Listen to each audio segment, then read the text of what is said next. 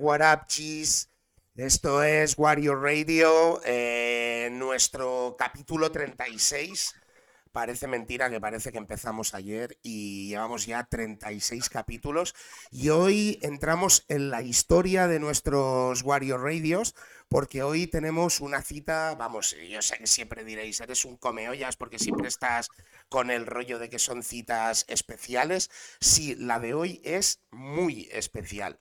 Y aparte de porque la cita se lo merece, o sea, y veréis por qué es tan especial, es especial por dos partes. Una, porque es la primera vez que vais a ver a más de, una de nuestras citas. Hoy conectamos eh, en tres sitios diferentes. Eh, y aparte es el primer Wario Radio internacional de nuestra historia. O sea, eh, ¿qué manera más buena de empezar un, un Wario Radio internacional que ir a algo que nos toque tan de cerca como son nuestros orígenes, chicos. Estamos hablando de que nosotros nos hacemos llamar latinos eh, y demás. Sí, somos latinos y siempre tengo mi teoría de que eh, Latinoamérica son latinos porque son americanos que hablan español. Pero no somos los orígenes de los latinos, por lo tanto nos hemos ido al, origen, más origen del latino, y, del latín, evidentemente, y he tomado la decisión de, la primera vez que nos hacíamos un Wario Radio internacional, hacer las maletas virtuales y largarme para Italia. Aunque hay que decir que es un Italia un poco raro y lo vais a ver ahora porque es un Italia ya esparcido por el mundo. Eh, nuestra cita es un grupo y yo no soy de poner etiquetas y a mí no me gusta ponerlas, pero me voy a tirar a la piscina y voy a dejar que me pongan a caldo si estoy diciendo una mentira. Pero un sonido muy hardcore, un sonido muy real, un sonido muy crudo, un sonido eh, brutal. Eh, después de, esta charla, espero que lo reventéis en, todos los, eh, en todas las plataformas digitales porque vale la pena escucharlos. y chicos, no es tan difícil entender el italiano que hablamos español. Pero ya sin más dilación y para dejaros de comer la cabeza, quiero hablar con ellos porque los tengo por aquí. ¿Qué pasa, chicos? O sea, tenemos Illuminati Clan. ¿Qué pasa? Hola, buenas tardes a todos, chicos. Buenas tardes. Aprovecho para saludar a mis hermanos que no veo hace, hace tiempo. Exacto. Ahora, pues ahora, de momento, yo estoy en Barcelona. Tú estás en Barcelona. ¿eh? Se te escucha como un poco cortado, gallo, pero bueno, a, magia eh, lo hemos escuchado. También tenemos Smoke. ¿Qué pasa, Smoke? Todo bien, chicos. ¿Vosotros qué tal? Pues aquí andamos, en una semana más en Wario Radio y digo, hoy, hoy lo quería hacer especial, pero lo quería hacer especial partida doble. O sea, es la primera vez que en Wario Radio tengo a un grupo de más de una persona y encima eh, la primera vez que me brindáis la oportunidad de hacer un Wario Radio internacional, aunque si no se han dado cuenta, habláis español perfectamente los tres. Claro. Lo intentamos, venga, va.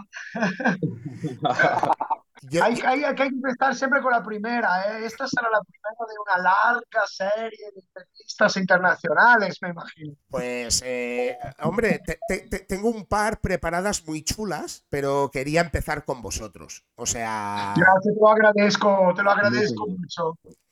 Y primero porque sí que es cierto, y no os voy a engañar, que me habéis llegado tarde o sea que realmente eh, vuestra movida me llegó bastante tarde, pero sí que es cierto que me llamó muchísimo la atención. Cuando llega, llega nuestra. Cuando, cuando Illuminati. Es como la Navidad, cuando llega, llega. pues ahora mismo.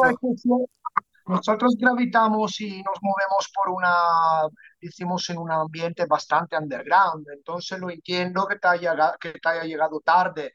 El tema es que nosotros no, no, somos gente que se autopromociona y te cuenta historias en YouTube, en Instagram y luego no actúa. Nosotros nos gusta más actuar Entonces, si me dices, ¿actúas mucho? Te digo sí. Si me dices, eres muy famoso, te digo no. Pero bueno, estamos. Bueno. eh, eh, no- no, a- a- ahora hablaremos de eso, porque eh, seguramente que en alguna de estas me abucheáis, pero yo os voy a explicar también un poco cómo me llega el rap italiano, ¿no? Pero sí que, es, sí que es cierto que veo cierta similitud, y eso vosotros que, que- que evidentemente habéis estado en los dos lados, porque primer- pr- primero de todo, voy a, voy a presentaros, porque eh, he estado aquí un poco mareando la perdiz. Eh, estamos hablando con Geluminati Clan.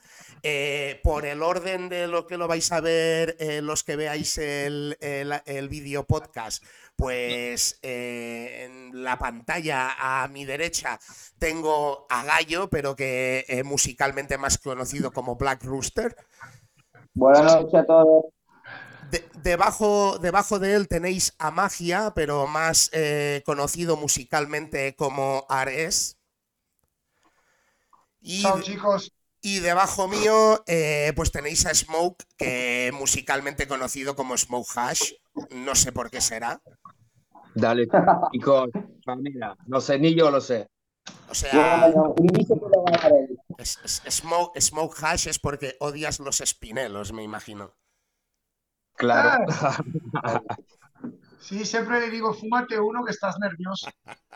Igual, igual te pasa el vicio. Fúmate uno, no te, que no te pase el vicio. Pues yo que toda la vida he sido defensor de ello, pero ha llegado el momento en el que yo en mis programitas me fumo mis puritos. Yo soy fumador de puros también, pero para estas charlas me gusta fumar mis puritos. como, come- como comentador, como comentador radiofónico, estimas un tono, ¿no? Con el, eh, con el puro. Siempre, Da un siempre. tono. ¿no? Da un Da tono. un tono. Es como- El flow es importante. El flow, Un ya que un hablamos de música, es importante. El flow es muy importante. Y al final yo, yo reconozco que yo, yo llevo muchos años fumando puros. Y reconozco que al principio fue todo como un poco una vacilada, ¿no? De las típicas películas de mafia americanas que se fumaban el puro. Me gusta mucho el boxeo y la primera línea en el ring, ¿no? De la gente que fumaba puros. Y empecé a fumar un poco por eso, ¿sabes? Por querer ser así.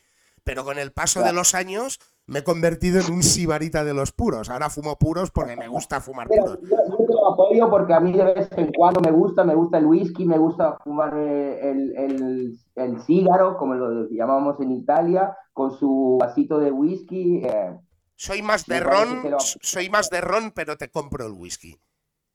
vale, whisky, Pues no sé, no sé si por a nivel grupal o a nivel por separado. eh, igual lo haremos por edad y Smoke sé que eres el más joven, así que serás el último. Pero eh, Gallo eres el más veterano, creo, puede ser, a nivel musical.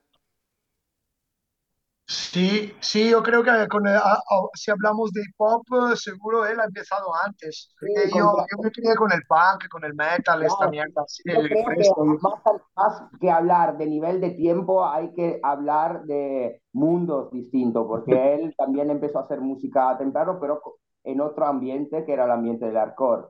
Mientras yo me, me crié más en lo que es el tradicional hip hop, tanto que muchos, a veces mis amigos me retan, pero dice, estás un poco todavía en los noventas, deberías actualizarte un poco, tienes razón, pero claro, las raíces son las raíces y, eh, y como por ejemplo la música de Nico. de- de- Yo le meto caña porque, porque rapé más rápido. Yo creo que, yo creo que, que justamente por, por esta diferenciación de, de venir de dos mundos distintos, al final cuando, cuando cruzas dos cosas distintas dentro de la música se crean siempre cosas muy interesantes. Y creo que por Sí, eso... estoy de acuerdo. Correcto. Yo también estoy Porque de acuerdo. Hay maneras de, de ver, de ver la música en forma distinta. La manera en que yo escribo no es la manera en que escribe Nico, porque también por el background que cada uno tiene, al final eh, crea en manera diferente. Yo antes cuando estábamos charlando un poco así te dije, yo ten- tenemos dos, dos maneras totalmente distintas. Es, este es una máquina escribiendo música. Sí. Yo tengo- Y luego, y luego el señorito de ahí, el más joven, ¿dónde está? Que yo lo tengo arriba. Ok. El señorito de ahí nos propone solo cositas suaves, solo Claro. canciones de amor, solo temas amorosos. Entonces nos obliga a hacer esto que hacemos. Es su culpa de verdad. Porque yo cuando le pregunto, cuando le digo, a mí, a mí, ¿se puede decir mariconada? Pues cuando yo le digo, dame una mariconada de beat que vamos un poco más suave, él dice, no, yo esta cosa no la hago. Entonces, Pero, todo su pero, ¿Dónde estás? pero cuando, Es que no me sale. pero cuando la hace, cuando la hace, le sale muy bien. Ah, sí, la sí, que ha hecho cosas lentas, suave, le ha salido eh, súper bien. Es que él la quiere tirar. ¿Sabes cuántas veces yo pillé beat que ya estaban en la, en, en la- No, en la la tiene en la papelera, la tiene en la papelera digo, ya. le digo, ¿esto lo quieres tirar? Dice, sí, sí, me da asco. Digo, para. ¿Por qué no se da cuenta? Porque a él le gusta más duro. Pues yo, sinceramente, pocas cosas románticas he visto en vuestra música. Yo he empezado. Casi nada. Porque no has escuchado todo. Ah, no he escuchado todo, he escuchado así. Eh, vuelvo en un segundo. de verdad, ahora, ahora vendrán, ahora vamos, estamos trabajando, acabamos de cerrar eh, un disco que se llama Dirty White Boys, que ha salido el último videoclip hace dos días. Ir a mirarlo ya, YouTube, eh, a checar el Club. Se le ha caído. Se le ha caído. Se le ha caído la llamada. Bueno, eh, bueno, pues, te, te sigo, te sigo el hilo yo si Ahí quieres. está, sí. Y bueno, bueno, yo te digo, ahora tenemos mucha chicha eh, el fuego, como se dice, porque, porque en este, como Nada, puedes estoy imaginar, diciendo, acabamos de cerrar un disco que Dirty White Boys ha salido el último, el último beat, el último, el último tema, el último videoclip, lo sacamos hace dos días y esto cierra un disco totalmente oscuro, totalmente hardcore, totalmente ignorante como nos gusta a nosotros. Y abrimos puertas a un otro disco donde sí que hay temas de hardcore, pero también hay un tema trip hop, hay un tema trap, pero muy lento, hay cosas diferentes. En este disco que se llama Snitch Killer, saldrán cosas diferentes. Entonces el panorama se abre, ¿ok? Se abre la, la cosa un poco. Hombre, eh, Dirty White Boys y, y, Sí. eh, Snitch Killers son nombres muy. Será el nuevo disco. Soy- soy- Dirty White Boys es el que acabamos de cerrar. Pero digo, es- esos nombres son muy soft, ¿no? Sí, porque nosotros pensamos en unicornios, en el sitio del corazoncito. Cuando, cuando, cuando escribo temas, yo pienso en unicornios. Te digo la verdad. Sí,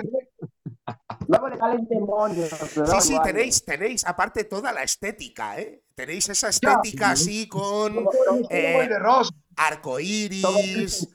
Ar- ar- ar- arcoíris, corazoncitos, ¿no? Claro. Exacto. Solo amor, solo amor, Yo- aquí, solo No, pero no, no es totalmente, no es totalmente mentira. O sea, que está- seleccionamos muy bien la gente. O sea, que lo que lo queremos, lo queremos de verdad. Los demás, eh, ah, porque lamentablemente hay que seleccionar con el tiempo. Lo demás, Sobre todo cuando, cuando, cuando estás, cuando estás en este mundo que,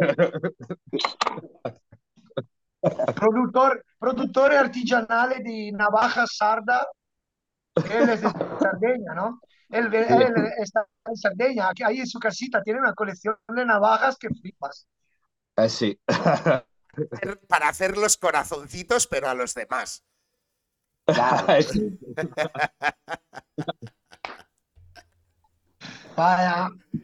¿Cómo, cómo, cómo nace toda, toda la historia de Illuminati Clan? mira, de- era, era, era una, una cosa que como que tenía que nacer, porque nos, nos cruzamos en diferentes épocas con uno con el otro, al final llegamos a ser 11 en la, en la 11 eh, beat- entre beatmakers eh, y, y MC. Pero la cosa de verdad se ha creado en el 2012. En el 2012 nos juntamos y decidimos de dar una identidad a lo que era nuestra amistad. De darle un nombre, de darle grados militares, de montar todo como se monta a una crew de verdad. y venir a vivir todos juntos en Barcelona, llevar años juntos y crear música como, como Dios manda, ¿no? Por, por email, ¿sabes? Y desde el 2012 hasta hoy fue toda evolución, básicamente. Sí a, a nivel musical que a nivel de trabajo, porque no solo la música, claro, o sea, ellos son chefs, yo tengo una tienda de tatu, aquí en Barcelona nos radicamos bastante y claro, no ten, no, yo no tengo ninguna idea de, ninguna puta idea de salir y moverme de aquí, Smoke tampoco, Simo va y viene, pero entiendes, el tema es aquí en Barcelona, o sea, HK se ha creado en Barcelona, es una crew italiana, pero nacida en, naturalizada en Barcelona. Eh, Veo, eh, veo Smoke, eh, ¿estás ahora mismo tú en Barcelona? Porque tanto Gallo como eh, Magia sí que están. ¿Tú ahora estás en Barcelona no? No, yo estoy en Italia. Acabo de llegar, estoy aquí haciendo un poco de vacaciones y en casa de mis padres. Aparte, Y se, se te, se te veía ahí eh, la cara de la cerveza con la bandera de... incluso. sí, claro, eh, de- no, de- no estoy bebiendo otra cosa desde cuando he llegado. que, es- que- que- que coincide... que- dime, dime que es dónde estás sin decirme dónde estás. Yo dónde estoy. aparte es la bandera del Cagliari, ¿no? Claro, la bandera de Cerdeña. ¿Y eres del Cagliari o no? Ah, sí, sí, sí, sí, sí. No, no sigo mucho el fútbol, pero sí, si tengo que elegir, sí, Italia. Yo tampoco Yo en sí. vez, yo en me crié en las gradas. ¿Sí? ¿En qué gradas? Sí, sí, yo, yo de- decimos que dediqué mitad de mi vida al fútbol y a peleas y a cosas de esto y claro, me ha creado bastante problemas. Pero ¿de Una qué- de las en, razones, en qué una de estadio? las razones por qué- uno de los motivos, de las razones por qué dejé Italia era porque estaba petado de denuncias, no podía seguir con mi carrera de hooligan, entonces me moví a Ibiza para trabajar. Y conocí el señor aquí, el señor Gallo, lo conocí en Ibiza. Y fue toda una película, desde el 2001 hasta hoy, no- ni te cuento, necesitas cuatro horas de entrevista. ¿En qué, en qué- en qué grada te desarrollaste? Yo, yo me crié en las gradas del Padova porque yo soy de, soy de Padova, pero también eh, seguía la Juventus, e iba, iba a ver otro, otros equipos. Decimos que donde había peleas yo me metía. Uy, pero de, los- de, de la Juve. Sí, sí, sí, porque cuando era crío en mi casa eran todos, de la, eran, todos eran del Inter, entonces yo por ser eh, Bastián Contrario, Así, italiano, así voluntaria, voluntariamente te tocó la gopa, ¿no? Que porta buena fortuna. ya, ya, ya, sí. Yo, yo, yo odio el fútbol. Lo único que amo es el Atlético de Madrid. Ah, bueno, va- va. por lo menos una, ¿eh? Por lo menos una. ¿Tú, eres- tú eres de Madrid? ¿Tú eres Yo de soy, Madrid? yo- yo soy de Barcelona. Soy de. Barcelona, represento Barcelona, lo he representado toda la vida a nivel musicalmente. Eh, ahora ya me he vuelto un poco más abuelete, pero.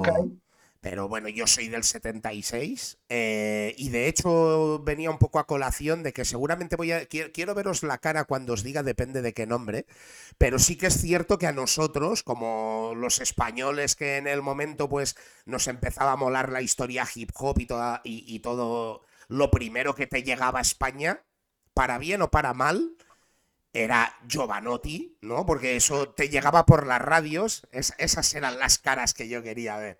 No, pero era, era, era- era lo que te llegaba, era porque eso era comercial, era un pop comercial, y entonces si te empezaba a gustar la historia y que empezabas, porque antes no existía lo que existe ahora, que te metes en Spotify, pones eh, rap Claro, italiano, A la época, a la época si lo llegabas a Ah, conocer, gracias, gracias a Spotify que ha empezado a pagar por fin. es- eso sí, Bravo, eso sí, bravo, Spotify. sí, sí. Pues Sí, a- sí, son a- honestos, ¿no? Son muy, muy honestos, no como YouTube, que si no pagas no evolucionas. Spotify te da pan al pan, din al din. Y aún así no soy yo muy de Spotify. Cada vez tiro más de Deezer.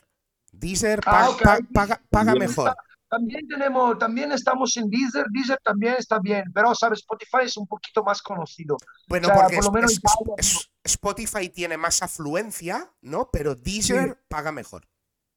Sí, ¿sabes qué? Deezer, que mejor también, que no, no tienes siempre el aleatorio. O sea, Deezer tú escuchas lo que quieres escuchar, que no te meten cosas a caso. En vez de Spotify se está pasando un poco con esto. Bueno, Pero bravo que empezado a pagar. y hay, Bravo, y hay- y hay- y- Spotify. y magia, tengo, tengo otra crítica para Spotify. Dime, dime, dime. que no te paga tanto porque hay una parte de ese pago que va al Barcelona, al Fútbol Club Barcelona. Y eso ya. uh, Que, que mi, que- que mi música. sub- Mira, sub- mira, por esto, por esto ya pedí. Ahora a ver si adivinas que, a cuál jugador. Ya le pedí una fornitura de Casio completa para toda la crew. No, te digo, no hago nombres. No hago, no, no hago spoiler. No, no, no, ya- se hace. Pero estoy contigo, estoy contigo y llegaremos a ese Ay, punto, ¿no? sí, sí. Digo- La vida, Casio, Casio, Casio nunca muere, tío. Y, y llegaremos a ese punto de las plataformas digitales, pero en aquel momento, pues de vez en cuando enchufabas la radio y te sonaba un tema de Giovanotti, el penso positivo o ese tipo de cosas. Es, va- vamos a llamarle ese tipo de movidas más pop. Va, decimos que el tema de Giovanotti, Giovanotti fue como una creación de esta época. O sea, fue creado por Berlusconi, por una agencia de Berlusconi que man- manejaba la televisión y crearon este personaje que era como el wannabe americano italiano, ¿no? El italo-americano, el, chico un poco tonto, simpático, majo, que, eh, que hace, que mueve gente. Un poco el, vani- todavía- el vanilla ice italiano, llamémosle. Ah, y tú- todavía sigue siendo así, sigue siendo así, mueve miles de personas, pero ha cambiado totalmente el tipo de música. Pero fue una creación. Luego había otros más, más que, que creo que no, eh, no, no es fácil que han pasado aquí por España por la radio, pero siempre había otra gente ahí. Seguro, vieja. pero, pero como en. España, en España lo primero que salía era pues lo que querían que saliera y entonces si te empezaba a gustar la movida, entrabas con más detalle. Pero si Yo empecé a escuchar rap español de España con los violadores. Mm, mm. Lírico y capaz esta peña. Estás diciendo ya aquí nombres eh, entre la Juve y violadores. Yo no sé si quedar contigo a tomar una cerveza, ¿eh? Eh, yo cuando me acerqué aquí en España, el primer que conocí, porque abrimos un concierto de Psycho Realm, ¿ok? Grande. Fue sí. Mr. Criminal, el primer, el primer artista con que actué fue Mr. Criminal. Y luego enseguida conocí a punto los violadores del verso y luego Capaz, luego el Sicario, luego toda esta peña, porque nosotros estábamos conectados con el tema de los Rider en principio, con la peña de los Rider. Ajá. Entonces esta era, esta, esta era lo que nos metían en la, en la mesa. Luego yo a mí me encanta Mad Child. por eso Entonces, entonces, si estabais ligados a la gente de Lowrider, a Dylan y a Donovan los conocéis. Sí, A- sí.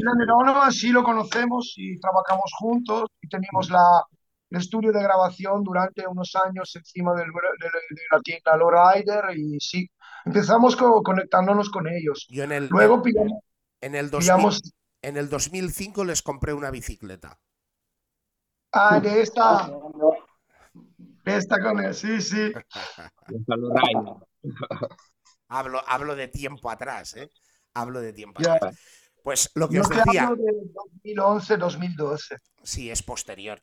Eh, lo que yo os decía, pues eh, mi, el, el marido de mi hermana ya escuchaba mucho hip hop en la época y era una de estas personas que eh, indagaba en los diferentes países y decía, ¿quieres escuchar hip hop italiano? Y ahí llegué a lo que para mí era el primer grupo de hip hop eh, italiano bajo mi criterio, también os quiero ver la cara, que se llamaban Artículo Me voy 31. acercando, eh, me voy acercando. Artículo Ah. 31 ya, los artículos 31 ya entramos, dijimos, en la vieja escuela, esta gente por lo menos se criaron solos, no fueron una creación.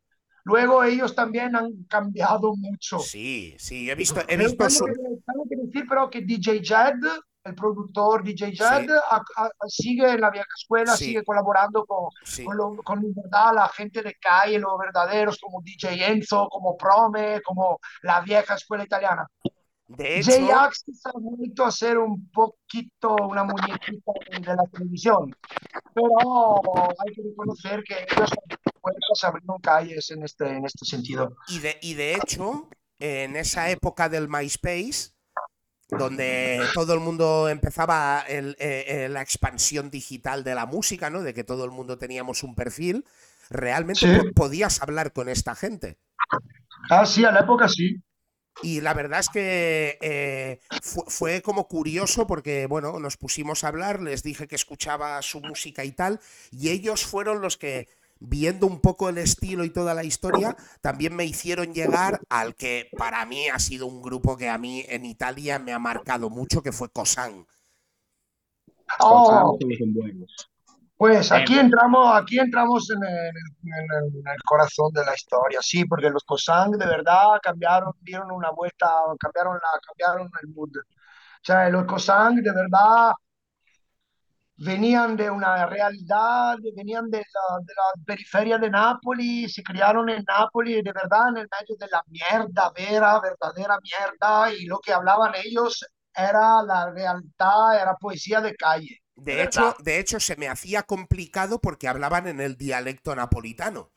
Y, Sí, y que es totalmente, eh, ata- atención, mon ami, porque este es totalmente un otro idioma. Yo como tú, se me habla un napolitano en su dialecto rápido, no lo, no, yo y tú lo entendemos igual.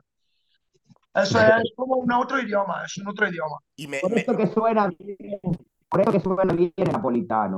Porque Es muy musical, cerrar la rima como quieras, porque la, la palabra las- la, la- se la comen, la, la cortan y entonces suena bien. Hay, hay muchos grupos también, Cosangre, como La Familia. Tú escuchas álbumes que son joyas, porque a nivel métrico, a nivel de lo que dicen, porque lo que dicen corresponde a lo que viven.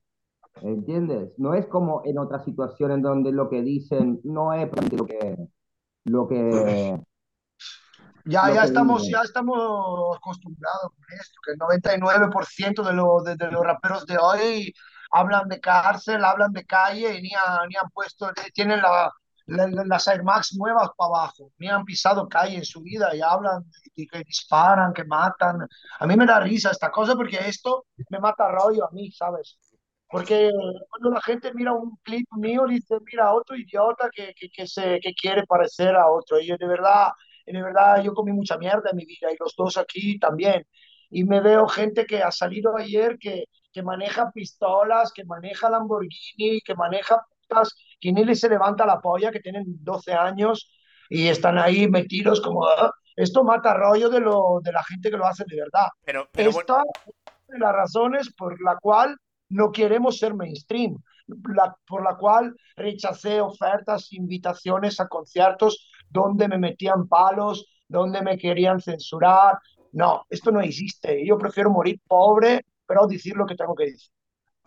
Que ese, ese era uno del punto. No sé si a vosotros, Smoke, eh, nos tienes que dejar hablar un poco, ¿eh? Hablas demasiado. Vamos, tranqui, tranqui. tranqui. Yo, yo, yo hablo poco de mío, así que. Es un buen, es un buen escuchador. Bueno, es, es- eh, no, que no habla mucho.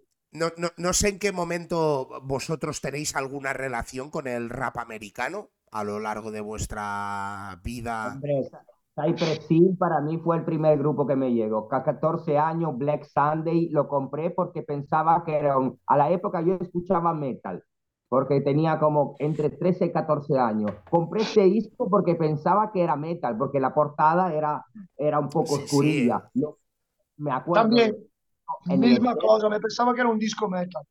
En el momento que lo puse ahí y, y empezó la primera canción que empieza con, creo, con Black Sunday, o el intro, dice que me se abrió un mundo. Y por muchos años Cypress Hill fueron la referencia, porque me gustaba también un poco rollo más eh, cholo, más latino, respecto a, yo que sé, a Bután, por ejemplo. Luego a nivel musical lo, lo, lo pongo en, lo en la misma altura. Pero como rollo, entonces Cypress Hill fue, creo, el primer grupo que escuché hip hop de americano de mi vida. Y lo sigo Yo escuchando, también. ¿eh? A mí, a mí me marcaron, me marcaron mucho en mi vida Cypress Hill. Y, y- y en Yo cierto modo, castellano. Y en Yo cierto, aprendí castellano escuchando Cypress Hill. pero De verdad, ¿eh? en cierto modo, por lo, por lo que decías, eh, realmente, Gallo, o sea, yo realmente creo que, que rompieron un poco la estética, ¿no? Primero que yo, después con la edad me fui acercando un poco más al East Coast, ¿no? Pero de, de más joven me gustaba mucho el G-Funk, me gustaba mucho el West Coast, eh, Claro. y claro, era como, hostia, estos tíos son chicanos, o sea, son hijos de mexicanos na- eh, nacidos en Los Ángeles, que aunque ellos han intentado un poco siempre mantenerlo ahí, representaban Hill Valley, o sea, que representaban realidad de, de- de- de Los Claro, Ángeles. y aparte, aparte, la, impresión que te daba que eras como, era una comunidad muy grande donde había mucho hip hop, mucha música, aparte a nivel sonido, o sea, lo- lo- los samples que usó DJ Max, que para mí es uno de los productores mejores de, de la, de la historia, rompieron los patrones que en este momento iban, que era como mucho más gangsta, mucho más, ellos le metieron un, un montón de, de funky, un montón de, de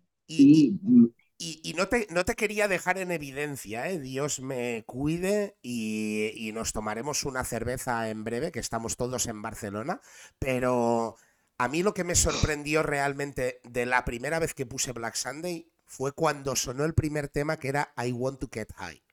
Que en esos momentos, en esos momentos yo estaba perdido en, en la eh, defensa de, de la hierba y fue como, Pero mira, el, el álbum que más, más me marcó a nivel musical es eh, Temple of Boom. Para mí es el mejor, uno de los mejores El más los completo probablemente es el final, bueno, es, es, don- es la madurez, ¿no? De Cypress Hill. Exacto, exacto, exacto, exacto, estoy de acuerdo. pero a mí reconozco que el Black Sunday es como, hostia, ¿qué es esto?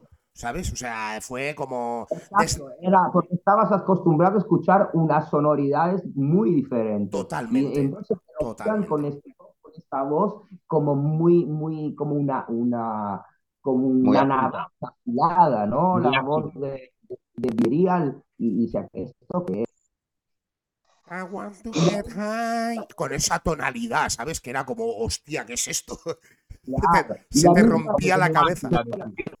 La tuve con Psycho Real, ¿no? Escuché, yo estuve muy enamorado de este grupo durante muchos años, Psycho Real. Era como, eh, la veía como la, la evolución de la evolución de Cypress, porque más o menos el era, era Sí, y por fin, eh, por fin ah, eh, acabamos haciendo telonero de Psycho Real eh, en Italia, aquí en España y varias veces.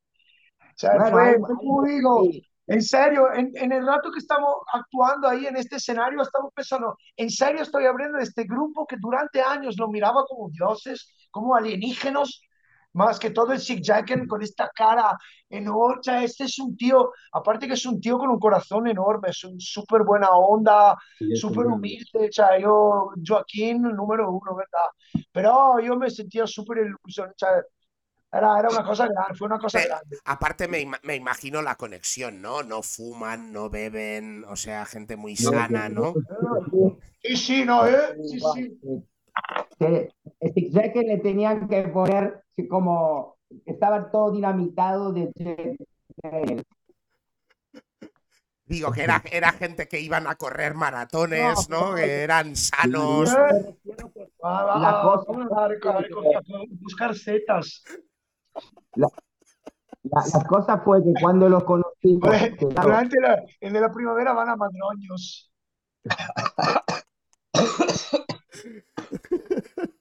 Que o sea que en el backstage tenía que ser la polla, ¿no? hombre, Ah, este concierto, fecha que Nico, hicimos con el concierto del teatro principal. fue en Cagliari, si no me acuerdo mal, fue a Cagliari. en Cagliari, pero el yo digo, 2012, en el backstage del, del- este, del este teatro lugar, principal. De- de de uno en uno, de de de uno en uno. backstage. Había como 15, 20, 30 pibones y ellos y nosotros y no sé cuántas botellas de alcohol, no sé. Y encima era el cumpleaños de Sick Jack en un desastre, tío.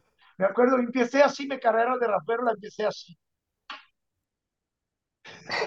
No, Mira, mira, el, el- la segunda vez que nos cruzamos, que fue en Barcelona, en el teatro principal, en un, en un tour, nos metieron en un tour Y ahí sí que el Violet backstage Voices.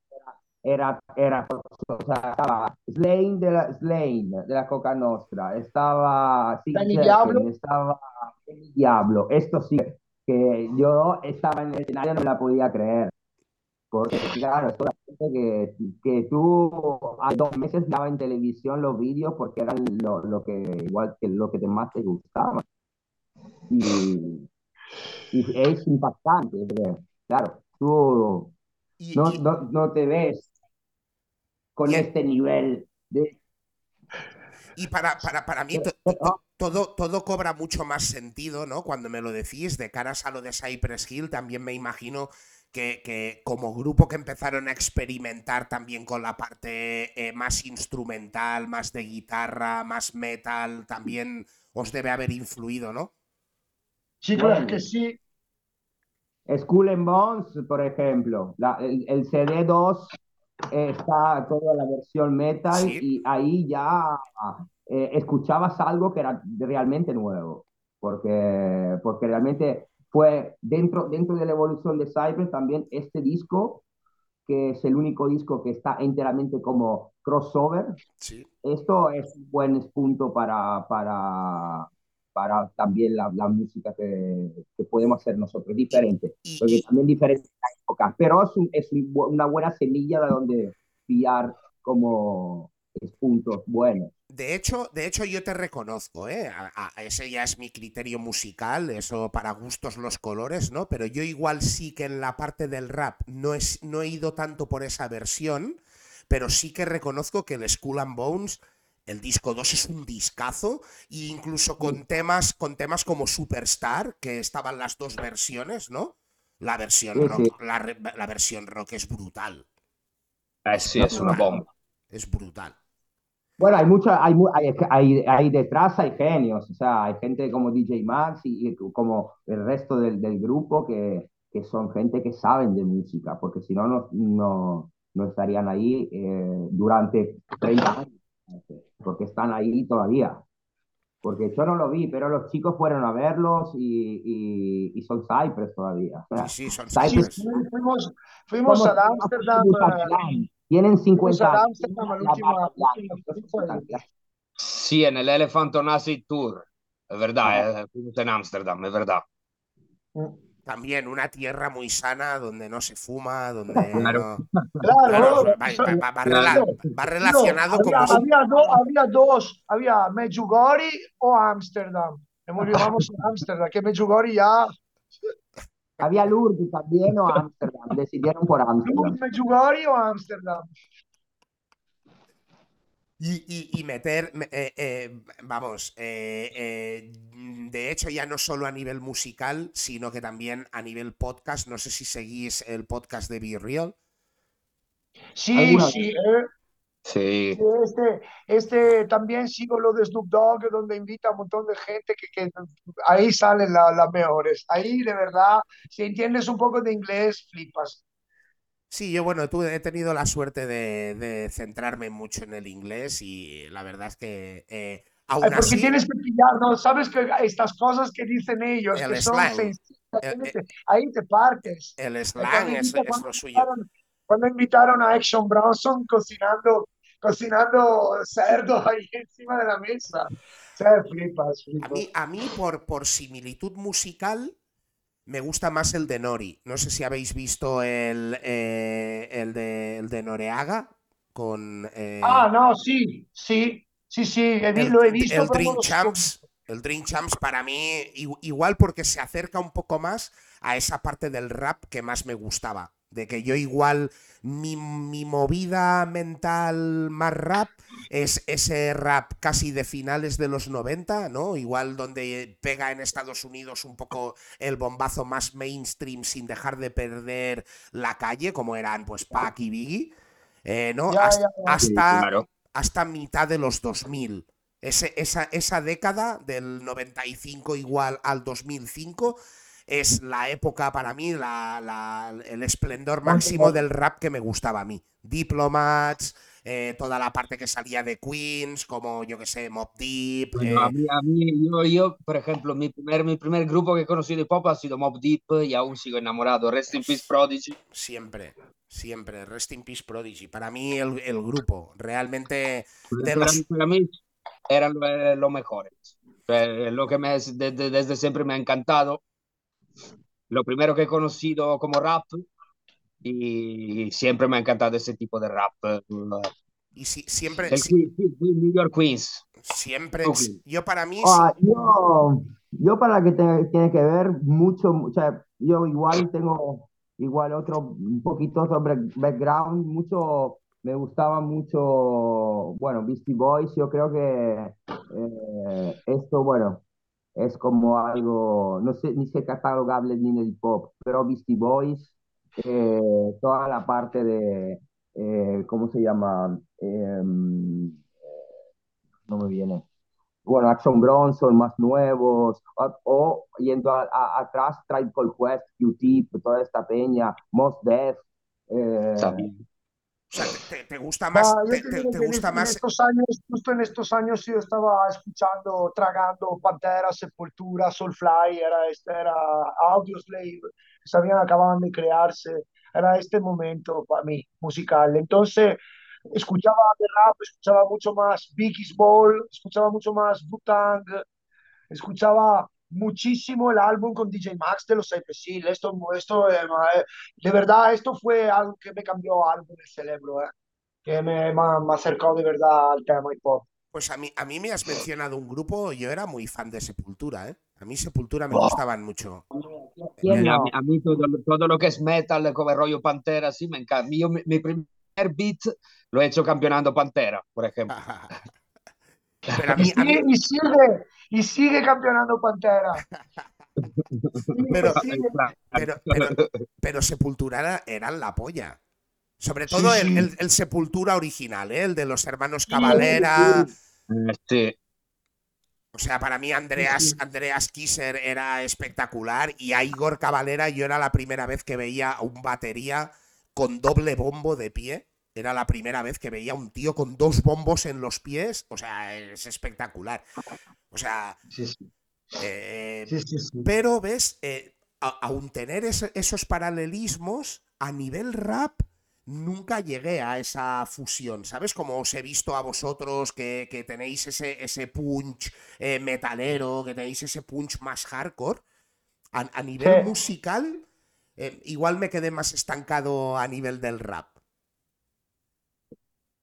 Ma depende, depende, porque si, no lo sé, si tengo que cargarme, escucho metal, si tengo que relajarme, escucho hip hop, Sí, sí, yo ¿sabes? igual, ¿eh? Yo igual. Y, y si me toca relax, igual escucho flamenco, ¿sabes? O sea, a mí la variedad, el abanico que me da la música. mucha, y mu- y te digo un, otro secreto, nosotros, yo y él, yo y el gallo, escuchamos mucha música clásica, A mí me mucha. gusta mucho la música clásica. muchísima.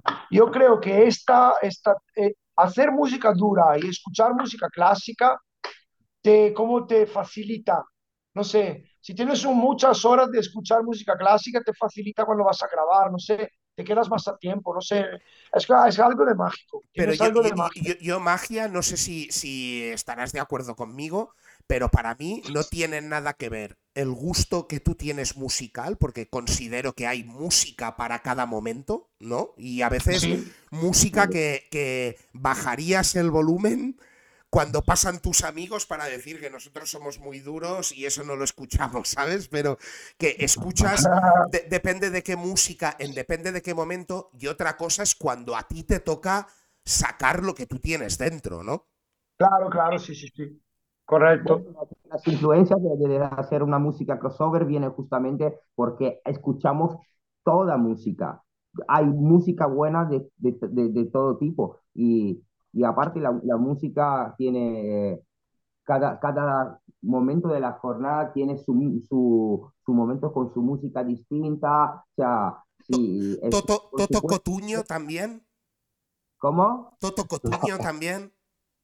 Hombre, mi madre más que yo, pero bueno. La Chate Sí, mi abuela, la mi Chate abuela Cantare con la No, guitarra yo, en por mano. ejemplo, soy- yo, por ejemplo, soy un apasionado, un apasionado de jazz y de blues. yo amo jazz y blues, en Barcelona iba mucho a jam session, eh, ha influenciado un montón en la manera en que, como yo me encaro con un tema, eh, como yo veo un beat, por ejemplo, y hay muchos grupos en, en aquí en Europa, como sé, Jazz Liberators, por ejemplo, que eran un grupo, yo he hecho un disco con, con algunos beats suyos, mucha calidad, y yo siempre me he ido un poquito más por ahí. Pero, por ejemplo, yo me levanto a la mañana, puedo escuchar Bach, a, a las 12 puedo estar escuchando Pantera tranquilamente. Sí, sí, totalmente de acuerdo. Eh, Mike Davis, pero también si haces música, que produces música, bueno, yo no soy no soy propiamente productor, pero estando en la música algo sabes. Más música, más referencias musicales tienes, mejor vas a crear. Totalmente. Y sigo pensando lo mismo, ¿eh? que, que una cosa es la música que tú puedes escuchar dependiendo del momento y otra cosa es cuando a ti te toca, que seguramente, aunque tengas todos esos palos en tu cabeza, hay algo cuando tú lo exteriorizas, que aunque suene de una manera, todo eso ha tenido que influenciar en ti para soltarlo de esa manera, ¿vale? Pero después... lo, sueltas a nivel, a nivel como consciente haciendo música, porque la, todo lo que has escuchado te queda dentro en alguna manera. Y cuando te metes a, a, un instrumento o a un ordenador a crear, y también, por ejemplo, a mí me gusta mucho hacer beat con, o sea, yo me he puesto muchas veces con Smoke, él es un mago con las manos, yo igual tengo una, una visión diferente y haciendo beat juntos salían cosas muy interesantes que eran como un híbrido entre lo que le gusta a él y lo que me gusta a mí. Y, y eso es la cosa más guapa, más particular. Es como, un filete, es como un filete a la Wellington. y, me, y, y, me, hablas de comida encima. O sea. Sí, yo, mira, ellos son los dos. Yo ten en consideración que es eso. Yo siempre digo lo mismo. Yo no lo parezco, pero a mí me gusta mucho comer. Ah, sí. A que, a que no lo parezco, no, no lo es que te veía, te, te, veía un poco de higadito. Sí, Pensaba sí. que era vegano. En el, en, el, en el, pueblo de mi madre, normalmente o te dicen, este está enfermo o no come, que es cuando estás muy delgado, o dicen, qué hermoso que estás. Qué hermoso que estás es una manera bonita en el pueblo de mi madre de llamarte gordo. Y a mí me dicen, ah, hermoso, mira, mi, mi, mi, mira qué hermoso está, mira qué hermoso está. O sea, que me gusta. ¿De, me qué, gusta. Barrio, ¿De qué barrio eres tú? No, yo, yo estoy, o sea, siempre he representado el gótico de Barcelona, siempre he representado ah, okay. el, el 02, pero actualmente estoy más en la zona de Tetuán. Ok. Ah, Vale. Sí, sigo en el Pues, downtown, pásate, pero a verme a la tienda entonces, ¿no? Claro, Que hombre. aquí en Santa Caterina. y aún, aún me queda igual algún espacio blanco en el cuerpo que puedes eh, aprovechar. ¿Qué que no? Sí, sí. Que eso nunca está de más, ¿sabes? Siempre encuentras un huequito donde poner alguna cosa. Sí, se nos tapamos de negro y, te, y tatuamos arriba con el blanco. Claro. se hace lo que se tenga que hacer. Exacto. Voy a tomar, voy a coger otra cerveza, chico, vuelvo de. Dale, dale. Esta, esta es tu casa. Tú como si estuvieras en tu casa. Esto, esto. Yo estoy en mi casa, de verdad. Pero hablo, hablo, hablo de vuestra casa virtual. Esto es vuestra casa virtual. Y la verdad es que eh, muy, muy agradecido y muy honrado de que hoy, hoy Estamos nos. patrocinados hoy. Hombre, Hoy, hoy patrocinados por Casio y por Estrella Galicia. pero, pero para mí, ¿te gusta más la Estrella Galicia que la Mau? Eh, ahora no lo sé, pero eh, o pido ya disculpa, voy a insultar a alguien, no lo sé, pero a mí me gusta más la Mau y luego la Estrella Galicia. A mí también. Mira, pues en eso, en eso estamos alineados.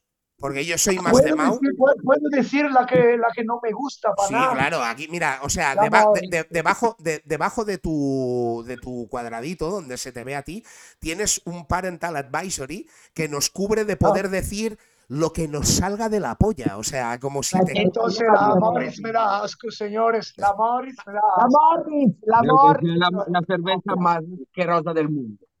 Mira, Ni, ni, ni la, la cerveza de paleta de 30 céntimos de, de, de Lidl son peores de la Morris. No sé por qué, pero la Morris no puedo beberla, tío. No sé por qué. Porque es demasiado dulce. Bueno, es más soft, ¿no? Igual, Exacto, claro. tiene esta punta de dulce que me molesta. Igual. La vida tiene que ser amarga. Claro, y, ma y Mau tiene mucho cuerpo. Me, me, tomo una. una... ¿Te gusta más la lata roja o la lata verde? O sea, reconozco que la Classic, que la verde es brutal, pero a mí me representa mucho la roja. Ah, yo también prefiero la roja. A mí me representa mucho la roja. Y encima es la roja y blanca, que es la que me recuerda a la publicidad del Calderón del Atlético de Madrid y ya, ¿para qué te digo? ahí, hay sentimientos. Ah, es verdad. ¿Qué opinas de Simeone? Mejor, mejor técnico de la historia. Es el mejor, es el mejor técnico. Eh, o sea, Simeone ha cambiado al Atlético de Madrid. O sea, nos ha hecho. Estoy orgulloso. Cuando me dicen, cuando me dicen italiano, conoces Simeone, estoy muy orgulloso, muy orgulloso. Mucho más que Giovanotti. Hombre, yo, yo, también, ¿eh? O sea, Giovanotti, yo vamos a partir de la base que no me representa, ¿eh? Que era lo, primero, lo primero que escuchabas por la radio. Cuando tú ponías radio y te decían, mira, esto es rap italiano. Y escuchaba a Giovanotti y, escuchaba, y yo recuerdo el Lorenzo 92. O sea, imagínate. Entonces, ¿te acuerdas Serenata Rap, Serenata Claro, y el yo pienso positivo porque eso vivo, porque eso vivo, y esas, y esas llamemos, llamémosle mierdas. Con, Estas son canciones que todo el mundo conoce, como la de Rafael Cabral. Claro, en Italia todos, hasta mi abuela la conoce la canción de Giovanotti. Sí. Pero por eso yo te decía que después reconozco que cuando a mí mi cuñado, el, marido de mi hermana, me da la, por primera vez el Mesa di Vespiri de, de artículo 31, a mí me cambia el concepto. Digo, hostia, ¿qué, es esto?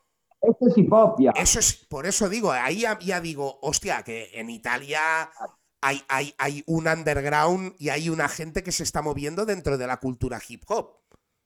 Sí, no, no, no, hay, hay, había un movimiento muy, muy... Ahora, ahora está, ha explotado, ¿eh? Ahora, aparte de la mierda, que hay un montón de mierda que no vale ni, ni una hoja de, de, papel higiénico, pero hay muchos que son buenísimos, o sea, hay Next Castle, Noise Narcos, y Green, Web Pequeño, hay Salmo, hay un montón que son de verdad artistas de la hostia, que, que merece la pena de ir a escuchar, de ir a un concierto. Y luego hay nosotros, hay otra, otra gente en el underground que vale la pena igual.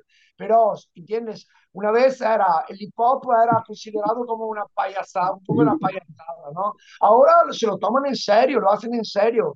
Y hay gente que, que, que, sigue durante, que, que, lleva 20 años metida en esto, entonces hay una buena evolución. Es que yo creo, sí, yo creo sinceramente que hay, hay caminos y, y, y, ojo con lo que voy a decir, ¿eh? porque me puedo ganar muchos enemigos eh, eh, en este país. Seguramente me puedo ganar muchos amigos en Italia, pero me puedo ganar muchos enemigos en este país, que aunque creo que han habido caminos que han sido muy paralelos en la historia del hip hop, en, sí que reconozco que en Italia había como una pasión diferente por el funk. Y de ahí derivó a muchas otras cosas, ¿sabes? Pero que detrás había unas ganas de querer hacer música diferentes que las que había en España. Sí, sí, sí, estoy de acuerdo. Es, mi opinión. Estoy de ¿eh? acuerdo. Sabes que la España siempre ha tenido demasiado una influencia musical de Latinoamérica y ya está. En Italia llegaban varias campanas. ¿Entiendes lo que digo? Pero, pero en, en, todos los palos, te digo, ¿eh? Magia. O sea, ahora porque hablábamos de hip hop, pero en Italia tú piensas que cuando...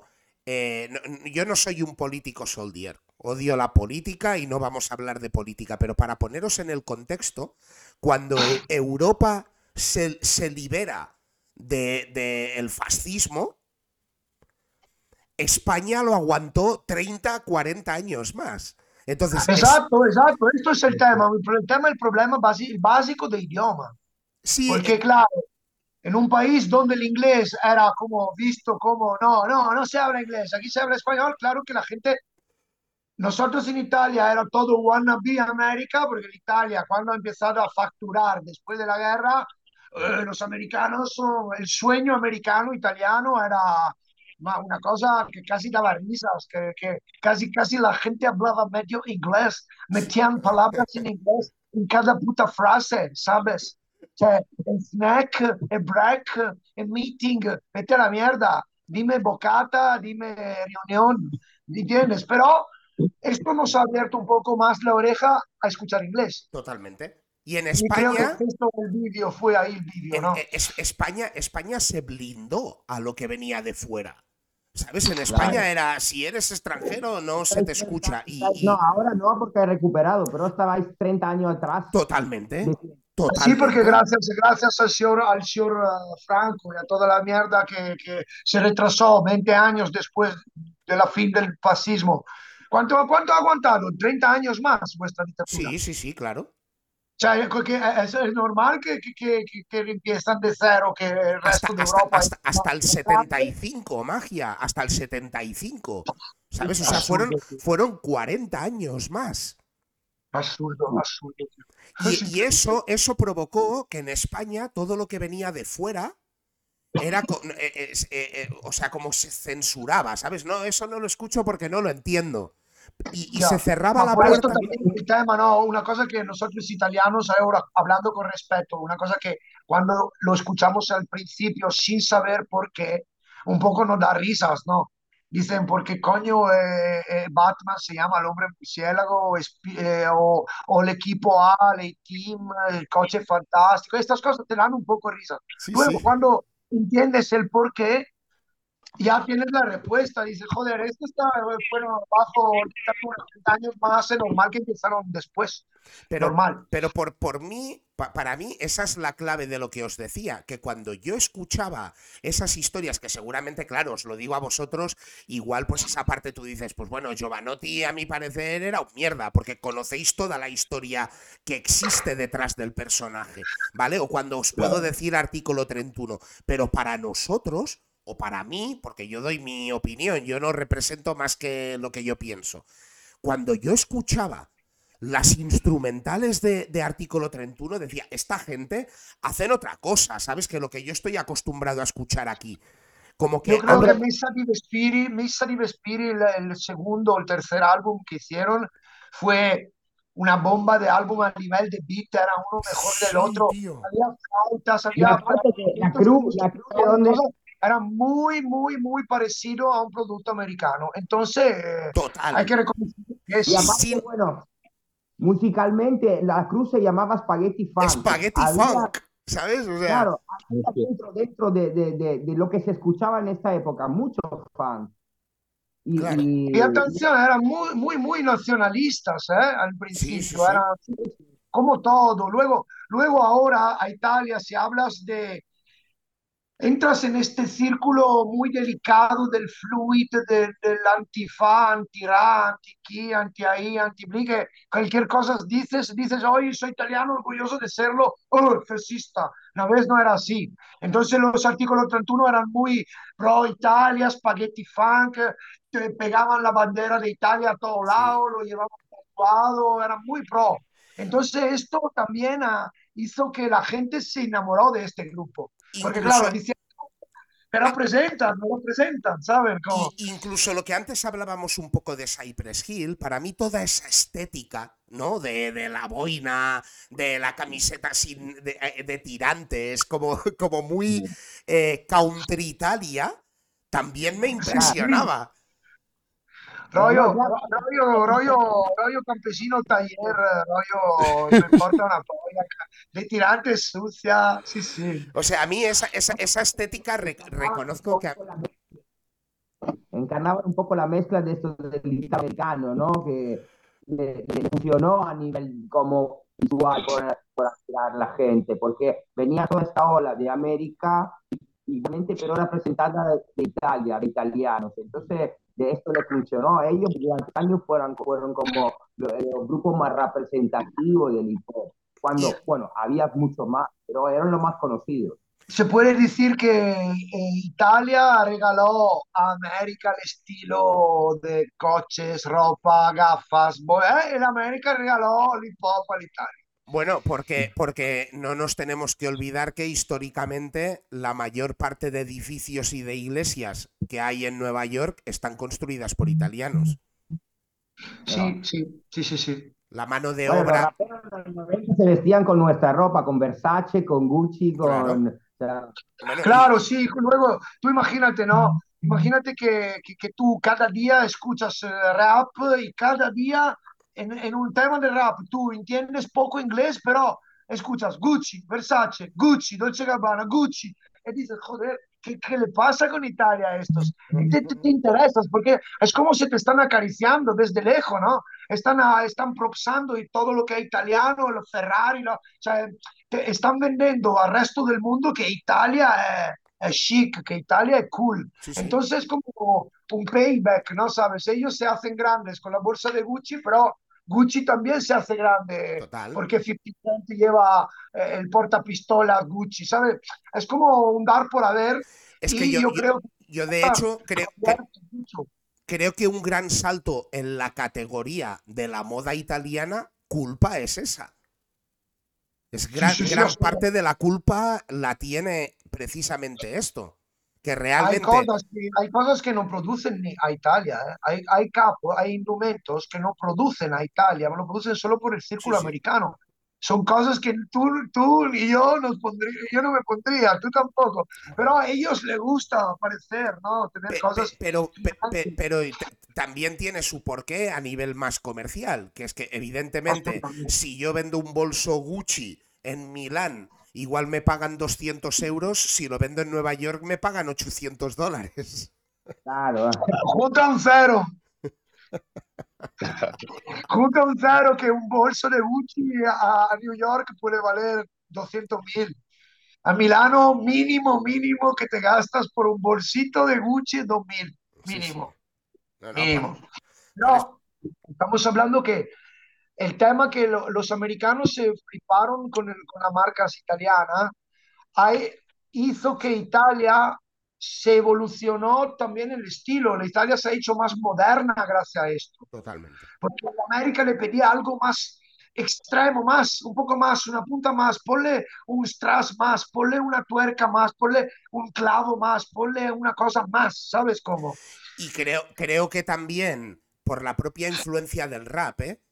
Eh, Sí, to- sí, to- absolutamente to- rap. to- toda la influencia del rap a imitar el modelo de la mafia americana, ¿no? De las diferencias de estatus, de yo visto caro porque tengo más estatus, eh, to- todo From the eso. bottom to the top, from the bottom to the top, ¿no? La resca rescato, este rescato, ¿no? Exacto, Ahora enseño Gucci porque me lo he ganado. porque me lo he ganado yo, ¿no? me lo he trabajado yo, eh, pero to- to- toda esa mentalidad de, primero, las crius, que ya viene un poco de las familias, ¿sabes? De cómo se organizaban por familias con diferentes estatus, eh, quién era el capo, quién era el capitano, quién era el soldier, to- to- toda esa filosofía Sí, cuajó sí, sí. Y salió de Estados Unidos como si encima fuera propio. No sé si habéis visto Los Soprano, vosotros habéis visto la serie Hostia, Bueno, me- oye, la top 3 de mi, de mi serie favorita y de los Los Soprano. Para mí es la top, Wario, para mí es la top esto 1. Lo importamos nosotros a, a- Claro, pero eh, y- y- igual entendéis el concepto cuando en la temporada 3 van a Italia, ¿no? Que ellos van ahí como nosotros somos los italianos y en Italia les dicen, pero ¿qué decís? Si vosotros sois americanos. Y es como, Dice, no, le dicen, le dicen, eh, in italiano le dicen tu mangia polpette, non sarai mai un italiano, sarai sempre un italiano bastardo di seconda classe, di Serie B. Come cazzo glielo spieghiamo com'è la Serie B a questi caccioni?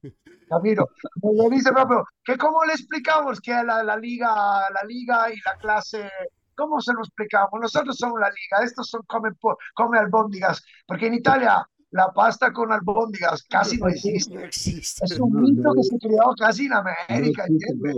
Sí, sí. Entonces le dicen así, come Es- polpetas. Es, es- es como la salsa boloñesa, ¿no? No existe la salsa Sí, boloñesa que como se llama tal. ragú, que se De llama ragú, ragú, existe de en toda ragú. Italia, pero eh, boloñesa, no se sabe por qué. Todo, todo eso vosotros, Estas vosotros son las traducciones, estas son las traducciones un poco así azardadas de espa- española. Bueno, está hecho más o menos Sí, por es como cuando te dicen, traducción. es como cuando vienen aquí de vacaciones eh, a España y se ponen el sombrero, ¿no? Sí. Se. Dios, joder, estamos. México está al otro lado del mundo, ¿de qué cosa estamos es, es- es- Ah, no, eh, chunga, chimbimba, es- chumbimba. es- es- es una de las, es, una de las cosas magia que los que hemos vivido en el downtown de Barcelona, más me ha chocado porque es el, es el sumum de la, de la globalización, ¿no? O sea, tú vas, tú vas por la, tú vas por las ramblas, le has comprado un sombrero mexicano a un tío que es de Pakistán que ese sombrero se, se, ha, se, ha, fabricado en China, ¿no? En China. Y vuelves a tu país diciendo que tienes algo típico Spanish y dices, hostia, eh, aquí está pasando ah, algo. Por ejemplo, en Cataluña que no entra nada en México, ni una punta. Es, es, es como un poco surrealista, pero bueno, me imagino que era como para poner un poco a nivel de eso que estábamos hablando, ¿no? De un poco el estándar italiano. Exactamente la misma cosa de cuando te dicen, ah, spaghetti polpette Italia. No, como spaghetti si, polpette en New York. Como si, todo en, como si todo en Italia fuera pasta y pizza, ¿sabes? Que a todo aquel que no haya ido a Italia, recomiendo que vaya a Italia a probar las carnes, los quesos, eh, todo, toda la comida que hay, que nada tiene que ver ni con la pasta ni con la pizza los vinos, la grappa. Hay que probar la grappa, chicos, probar. La, grappa, la grappa sobre todo. ¿Y qué, ¿Y qué, os queda de esos italianos en, en eh, Clan? Ma, ¿qué nos queda? Yo creo que de, lo, lo, que nos queda de italiano dentro de la crew, dices. Bueno, un poco a nivel musical, ¿no? Ah, va, te digo, de, italiano de verdad muy poco. El idioma, ¿no?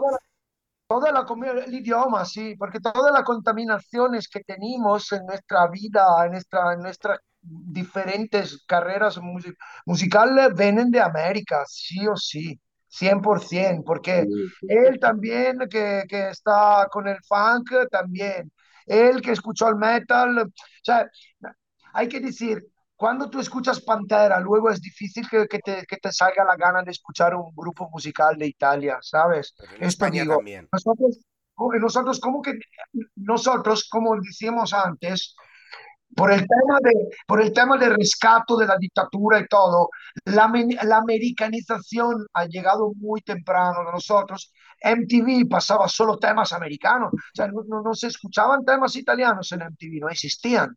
Luego el primo fue Aspettando il sole de Neffa, que fue el primer tema hip hop que pusieron en MTV. Entonces, ahí te la dice, ah, lo pasan por la tele, guay, entonces me lo voy a buscar. Pero no había YouTube, tenías que hacer una, moverte en una tienda de discos, usualmente la tienda de discos, esta comerciales no tenían este tipo de disco, tenía que buscarte la tienda esta friki de, de, de, de, de, o sea, de ¿Entiendes lo que digo? Era difícil abrir puertas a la música. Era más fácil chupar lo que venía de MTV e elegir lo que te gustaba. Podía ser Madonna a la época o podía ser Tupac. A mí me gustó Tupac, suerte, gracias a Dios. A mí también. ¿Me imaginas a mí ahora con un sujetador de metal y pelo rosa de aquí esta entrevista? Anda ya, ¿no? Y ahora entonces musicalmente eh, me estabais contando antes que estáis preparando un disco porque hasta ahora un poco, igual también me decíais, ¿no? Que me falta profundizar un poco más también en Illuminati Clan, pero sí que creo y si me he equivocado a la hora de poneros un poco esa etiqueta, porque yo soy anti-etiquetas, pero de que evidentemente lo que he ido escuchando más actual iba muy hacia esa parte del, del hardcore, ¿no? Más metalero. Eh... Dijimos, que, que, nosotros hacemos una versión hardcore de toda la forma de hip hop que hay. Okay. Tú, tú, imagínate siempre que cuando yo te hablo de, de, cosas dulces o soft, seguramente no son soft en una oreja eh, que la escucha la primera vez, pero te digo, tenemos algunos temas más lentos, ¿ok? Te la digo así en este disco Snitch Killer hay, hay uno, dos, tres temas que lo puedes escuchar follando. ok.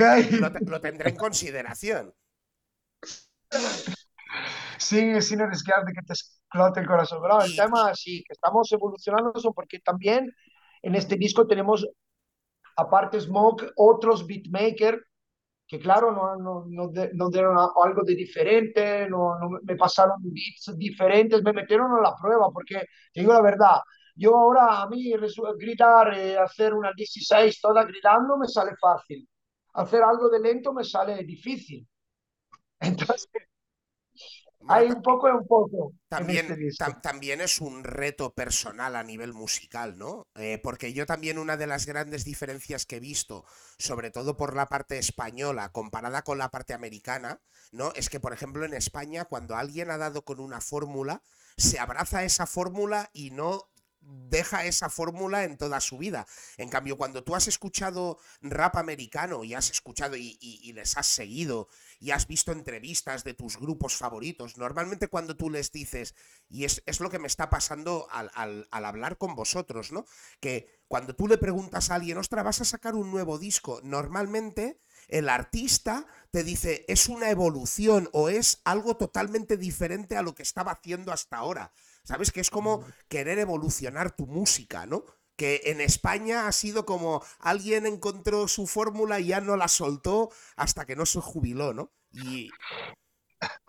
Eh, lazy, lazy rap.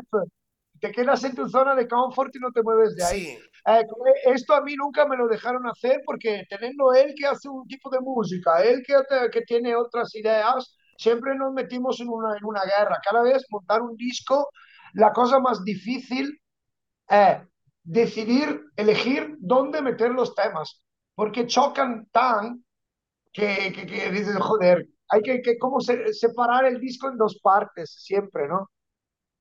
Pero este disco nuevo será, tendrá muchas contaminaciones diferentes y algo de electrónico también. Será, será un poco, no digo moderno, porque la palabra moderno, así como se entiende en, aquí en España, no me gusta, pero estará un poco más actual. Olvídate reggaetón, olvídate mariconadas, pero un poco más actual. Ah, estará algo de drill, que a mí me encanta, estará algo de dark trap, estará algo un poco más suave, pero esto, esto lo escucharás tú en, estos meses.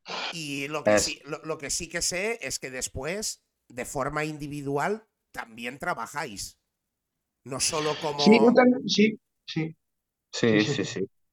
Sí, claro, cada uno tiene nuestro, nuestro oficio, ¿no? Dices. Sí, sí, sí. No, pero digo de forma individual como artistas individuales dentro del club. Sí, sí, sí. Yo, yo hago mis cosas, pero siempre la hago yo empiezo conectado con Smoke, sí o sí, porque cada disco empezamos yo él. Y luego invitamos otros artistas, que sean beatmaker o otros, pero está, el tema es que eh, Simone tiene su estilo y, y sacó un, un, álbum de jazz, cioè Gallo tiene su estilo, sacó un álbum de jazz y tiene su, su, su modo de rapear. Yo tengo el mío, entonces sí, claro que se, se, él ha hecho un, disco solo, donde está él solo, que yo hago solo un estribillo. Yo hice un disco donde solo hay un featuring con él, por ejemplo, pero siempre estamos ahí, ¿sabes? como dos, es importante. Que siguen, que siguen, en la misma dirección.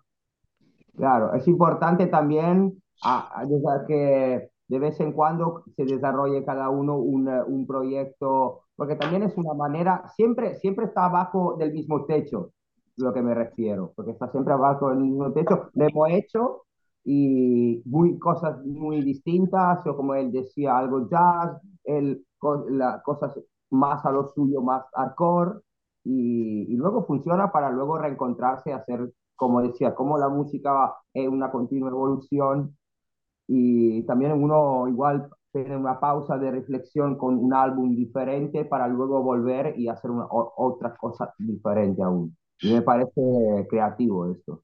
Y a todos aquellos que a día de hoy, por lo que sea, no conocen eh, Clan, ¿qué les diríais? ¿Por, ¿Por, qué os tienen que escuchar? Yo creo que la, la cosa que hay que decir a, a, uno que empieza a escucharme, escucha, escucha las letras antes que, que opinar. Intenta a entender lo que decimos, porque Estamos, en, estamos nadando en un mar donde todos son, están ahí en, su, en la superficie, sabe que no le importa una polla de, de los contenidos, que, que les, le interesa solo monetizar. Nosotros no, porque nunca he necesitado en mi vida suerte el dinero de la música para, para comer, ¿entiendes lo que digo? Entonces, la música la hago con pasión y como que la hago con pasión, quiero que la gente escuche el mensaje. Luego el beat, los beats le molan porque le molan, pero ¿entiendes? Yo digo, chico, estás la primera vez que escuchas un tema, escúchate la letra, escucha lo que digo antes que decir si te gusta o no, porque puede ser que estoy hablando de ti en el tema, entonces no te tengo que gustar, no está, no está para ti, no es para ti, ¿entiendes lo que digo? Totalmente. Esto es lo que me gusta de mi música, la, la, la posibilidad que tengo de exprimir mi, mi, mis cosas, es la cosa más importante todo lo que está alrededor, ¿sabes? Los vídeos, todo esto se hace para capturar la atención, pero lo, lo, importante es lo que digo en mi tema, no lo que ves en el videoclip. Pues a título personal, lo que habéis impactado en mí es que desde luego que a nivel visual los videoclips captan la atención. Sí, sí, es esto, es esto, el tema es esto. Yo, ¿cómo puedo capturar la atención de, de, un chico que habla solo español o de un chico que habla inglés? Ok, la capturo con la imagen. Entonces digo, gracias a YouTube por darme la posibilidad de cargar vídeo y, y, todo, pero si tú me dices que cuál, cuál, cuál es la cosa que quieres que llegue a la persona. Yo te digo lo que digo, no el pasamontaña que me meto, también que yo lo sé que el pasamontaña que me meto es muy atractivo, ¿entiendes? O sea, yo aprovecho de la imagen para que la gente escuche lo que tengo que decir. Soy como un político guapo. A mí es una de las cosas que siempre me llamó, me llamó la atención de, de, de la música o que me atrajo o me sedujo de la música era realmente, porque aunque no lo parezca también, así como comer no lo parece, mm, no, no me gusta hablar, ¿no? No soy una persona que tengo dificultad a la hora de expresarme. Entonces era... También. Era como la oportunidad de oro, ¿no? De poderle hablar a varias personas de una sola vez, ¿sabes? Y no repetir la historia. Paganini non ripete, ¿sabes? Paganini, que era un músico muy famoso, él decía, actúo una vez y no repito. Y ya está. Una vez. Y yo les tengo que repetir a toda la gente, este mismo rollo, 100 veces al día me cansaría. Y la música me, me, ha, me, ha, permitido poder decir lo que yo pensaba una vez y que te escuchen muchos. En mi caso no sé si han sido tantos, pero era bueno, sí. de esto, ¿no? Si, si haces música con un mínimo de conciencia que estás dando un mensaje, intentas dar el, el, mensaje que tú tienes en tu cabeza. Lamentablemente, como dice Nico, no estamos en la mejor, en la mejor época. No. Eh, la gente prefiere que suene bien y le importa poco de las letras. Pero ahí nosotros luchamos mucho también con también otros artistas para para empujar este tipo de música, o sea, para volver a una música que tenga un concepto, que diga algo, que por lo menos tenga que ver con las raíces de lo que estamos haciendo. O sea, da, algo de verdad y, y, que dé un mensaje, porque en los últimos 10, 8, 10 años hay muy poquito. Claro, se ha llegado a nivel de producciones muy bestiales, porque hay máquinas que flipas, pero veo muy poco contenido. Y entonces hay que re, eh, dar como un, una vuelta de 180 también a, al, al, mundo de esta música y volverla a llevar como... a decir algo. Sí, sí. Ahora, la, la, volviendo al tema cocina, la música de hoy es restaurante esto con estrellas. Eso. La música de ayer era la, la, la, la factoría, el restaurante, esto donde la abuela cocina, de, de, que Dios sabe solo cómo y te comes hasta el plato. Pero eso, es, es, el es, eso ha pasado también en la cocina y es, es un muy buen símil porque, por ejemplo, yo recuerdo mi madre que era muy de la cocina popular, de, de la cocina cuando nos hacía un cocido, era como el cocido. Y a día de hoy vas a restaurantes que llaman a su cocido gourmet y ha perdido toda la esencia un poco. Claro, tiene que ser sucio, tiene que llevar grasa, tiene que engordar. Totalmente. No, por lo- Eh, por- tiene que ser bueno. No, no, no. haci- haciendo como la, la, la, la, la similitud entre la cocina y la, y la música, eh, me puedes presentar un plato muy bonito, me puedes presentar un plato que parece un plato de tercera, luego me lo meto en la boca, me sabe a mierda, no me vale a mí. Me vale más el plato lleno, con contenido, con cosas, y igual pierdo un poquito de, de, de- no de calidad, pero no estoy tan ahí Menos forma, más sustancia. suene un poco más crudo, pero suene con las letras que digan algo. Entonces, ya esto me, me vale. El resto lo puedo escuchar, pero no, no me llama la atención como artista. Pues yo me, me- me voy a esperar que venga porque se me ha ocurrido una cosa que quería saber, pero no, no quiero ni que tú, Gallo, ni que tú, Magia, me contestéis. Quiero que me la conteste Smoke. Y os, os la digo sí, an- an- an- antes, una cerveza. os, os lo digo antes de que venga, que le voy a preguntar si realmente Illuminati Clan representa entonces la, is- la- la esencia del hip hop. Y esa no, no quiero que me la contestéis, esa me la contestáis después de lo que me conteste eh, Smoke, si os parece. Perfecto. Porque, Adelante. Porque puede haber bien, gente, está bien. pu- pu- pu- pueden haber puristas, y os lo digo porque yo soy una persona que soy muy abierta de mente a nivel musical, por lo que os he dicho, ¿eh? porque puedo escucharme igual un paso doble español que po- ponerme el italiano de Toto Cotuño perfectamente y disfrutarla en ese momento, ¿sabes? Pero hay gente que dice, no, si no suenas de esta manera, si no hablas de los Bueno, elementos... los, los productores, los productores tienen más afinidad a esta mentalidad que me dices tú. Bueno, que porque- tienen que estar. Porque para Igual dar, en Igual Claro, para darle un sentido diferente a la música o para innovar, tienes que saber lo que ya está hecho. obvio, la historia hay que estudiarla, amigo, siempre. Pues Porque cree- de alguna forma te, lleva- te lleva a lo que eres hoy. Porque eres, es un poco la suma de lo que has vivido. Si, tienes, si conoces la historia y, y conoces muchas historias diferentes a la hora de producir, por ejemplo, tienes una ventaja enorme. que, que eso me abre una pregunta para hacerte, ya que me has respondido eso, Gallo. Entonces, ¿tú, tú, tú realmente crees, porque yo tengo mi opinión al respecto y te la puedo comentar, pero tú crees entonces que con esta música que hablábamos un poco más de consumo rápido en la actualidad, eh, ¿se ha perdido un poco el querer ver el origen de dónde sale toda esta mierda? Yo creo, yo creo que se ha perdido, no poco, se ha perdido mucho.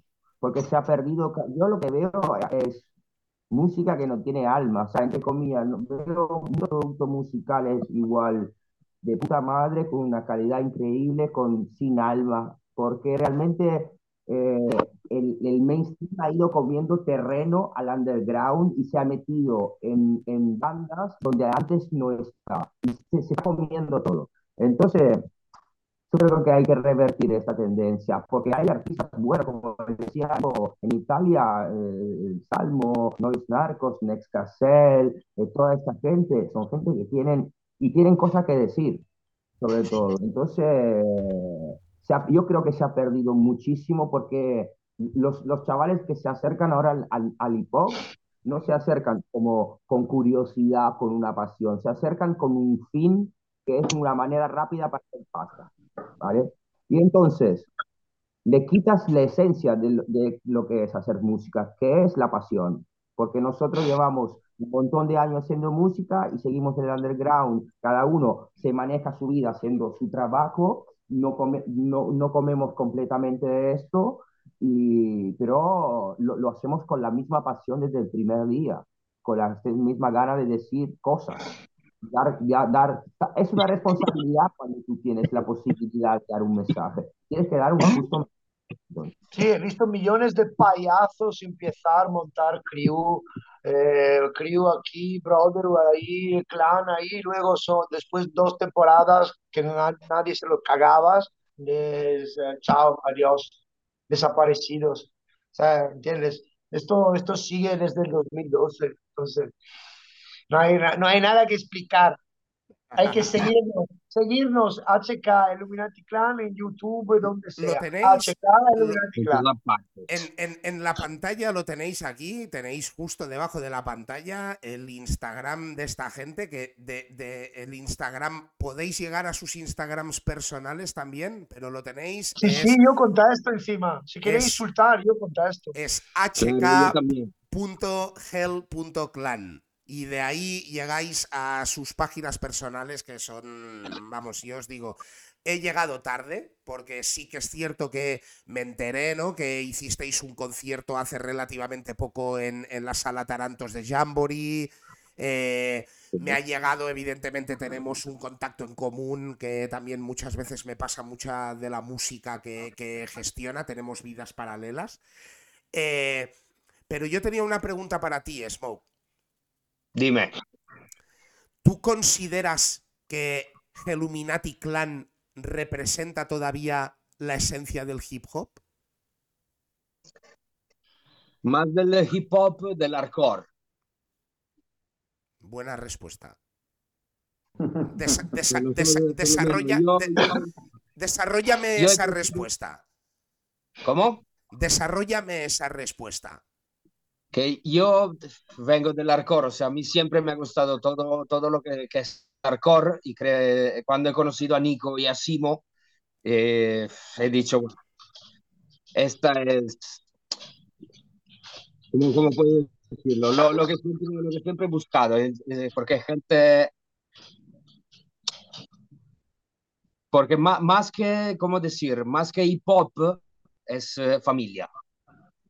Grande. Y ahora, y ahora, os la- ahora, ahora se la traslado a, a- a- a tu crew. Eh, por ejemplo, Gallo, ¿tú crees que Illuminati Clan sigue mm, o representa eh, la esencia del hip hop como tal? Yo creo que la música que hacemos representa la esencia de quién somos. Grande, Exacto. grande. y es mucho de identidad, porque más que representar un género, tiene que representar lo que lo componen este género. Y creo que nuestra música va, va muy de acuerdo con la- lo que decimos en nuestro tema, va muy de acuerdo con lo que somos. Y creo que es una manera de ser, mm, ¿cómo se dice? Coherente, ¿no? Como artista, como personas y Y también como mentalidad de todos nosotros, porque nosotros más o menos decimos somos, decimos, y nos hemos juntado porque somos iguales, más o menos. Sí, tenemos cada uno su faceta diferente, pero, ¿sabes? Un diamante tiene un montón de facetas distintas, pero sigue siendo un diamante. Pues por no ponértela botando ya al pie, porque ya te he dejado solo delante de portería a magia, no te lo voy a preguntar, porque ahora te la han dejado ahí votando solo para que la empujes. Te voy a complicar un poco, te voy a complicar un poco más la jugada. Y es que nosotros en Wario Radio eh, tenemos, llamémosle una especie de juego. Ya sabéis, esto no es una entrevista, creo que os lo habéis podido eh, valorar vosotros mismos. Me gusta charlar con vosotros, me gusta que la conversación vaya hacia donde tenga que ir, pero tenemos como una especie de juego que es que nuestra cita anterior, sin saber que veníais vosotros, sin conoceros de nada, porque no tenía ni idea que me iba a citar con, con Geluminati Clan, dejó una pregunta al aire. Y evidentemente la tenéis que responder. Así que iros pensando porque para la próxima voy a tener tres preguntas, probablemente para nuestra siguiente cita, que no sabéis quién va a ser. Pero me gustaría que penséis en la pregunta que le tengo que hacer a la persona o a las personas con las que me cite. Pero nuestra anterior cita era Guase, de Guase y J. Sánchez, eh, eh, rapero eh, es, eh, de Madrid, eh, para mí uno de los más underrated rappers que hay en España. Y os dejó una pregunta que decía si a lo largo de vuestra evolución musical, a día de hoy, os arrepentís de algo de lo que hayáis dicho en el pasado. Ok.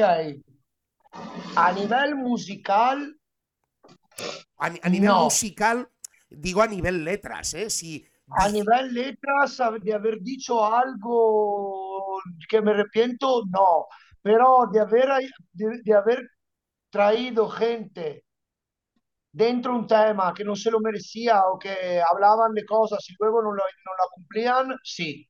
De esto me arrepiento, de haberle dado espacio abajo de mi pirámide. He, dado, he metido un par de payasos que no se lo merecían. De esto sí me arrepiento, porque le he dado visibilidad a dos personas que con 50 años todavía viven que la mamá le paga la comida. ¿Entiendes lo que digo? Entonces, esto sí me arrepiento. Hice yo personalmente y por mi culpa, los dos aquí, hermanos, se la han tenido que chupar. Yo tiré dos personas dentro de la crew que no se lo merecían y que tenía que tirarlos a la mierda, pero no me daba cuenta porque en este momento yo miraba a hacer la crew grande. ¿Entiendes? Más que hacer la crew de cualidad. Luego en los años se afinaron las puntas y que era mierda se ha visto. Pero, ¿entiendes? De esto sí me arrepiento, de acercar gente que no se lo merecía a mi crew. Sí, esto lo hice. Y esto es un consejo que le doy a la gente joven. Mejor cuatro personas con cojones que 40 payasos que bla, bla, bla en los vídeos y luego te denuncian, desaparecen, te dan la espalda. Mejor cuatro con cojones que 40 idiotas. Esto. ¿Te, te he respuesto bien? Es, es frase para tatuarse. Mejor. Oh, sí, entonces si te la quieres tatuar, te la hago en rima. Mejor cuatro con cojones que 40 ladrones.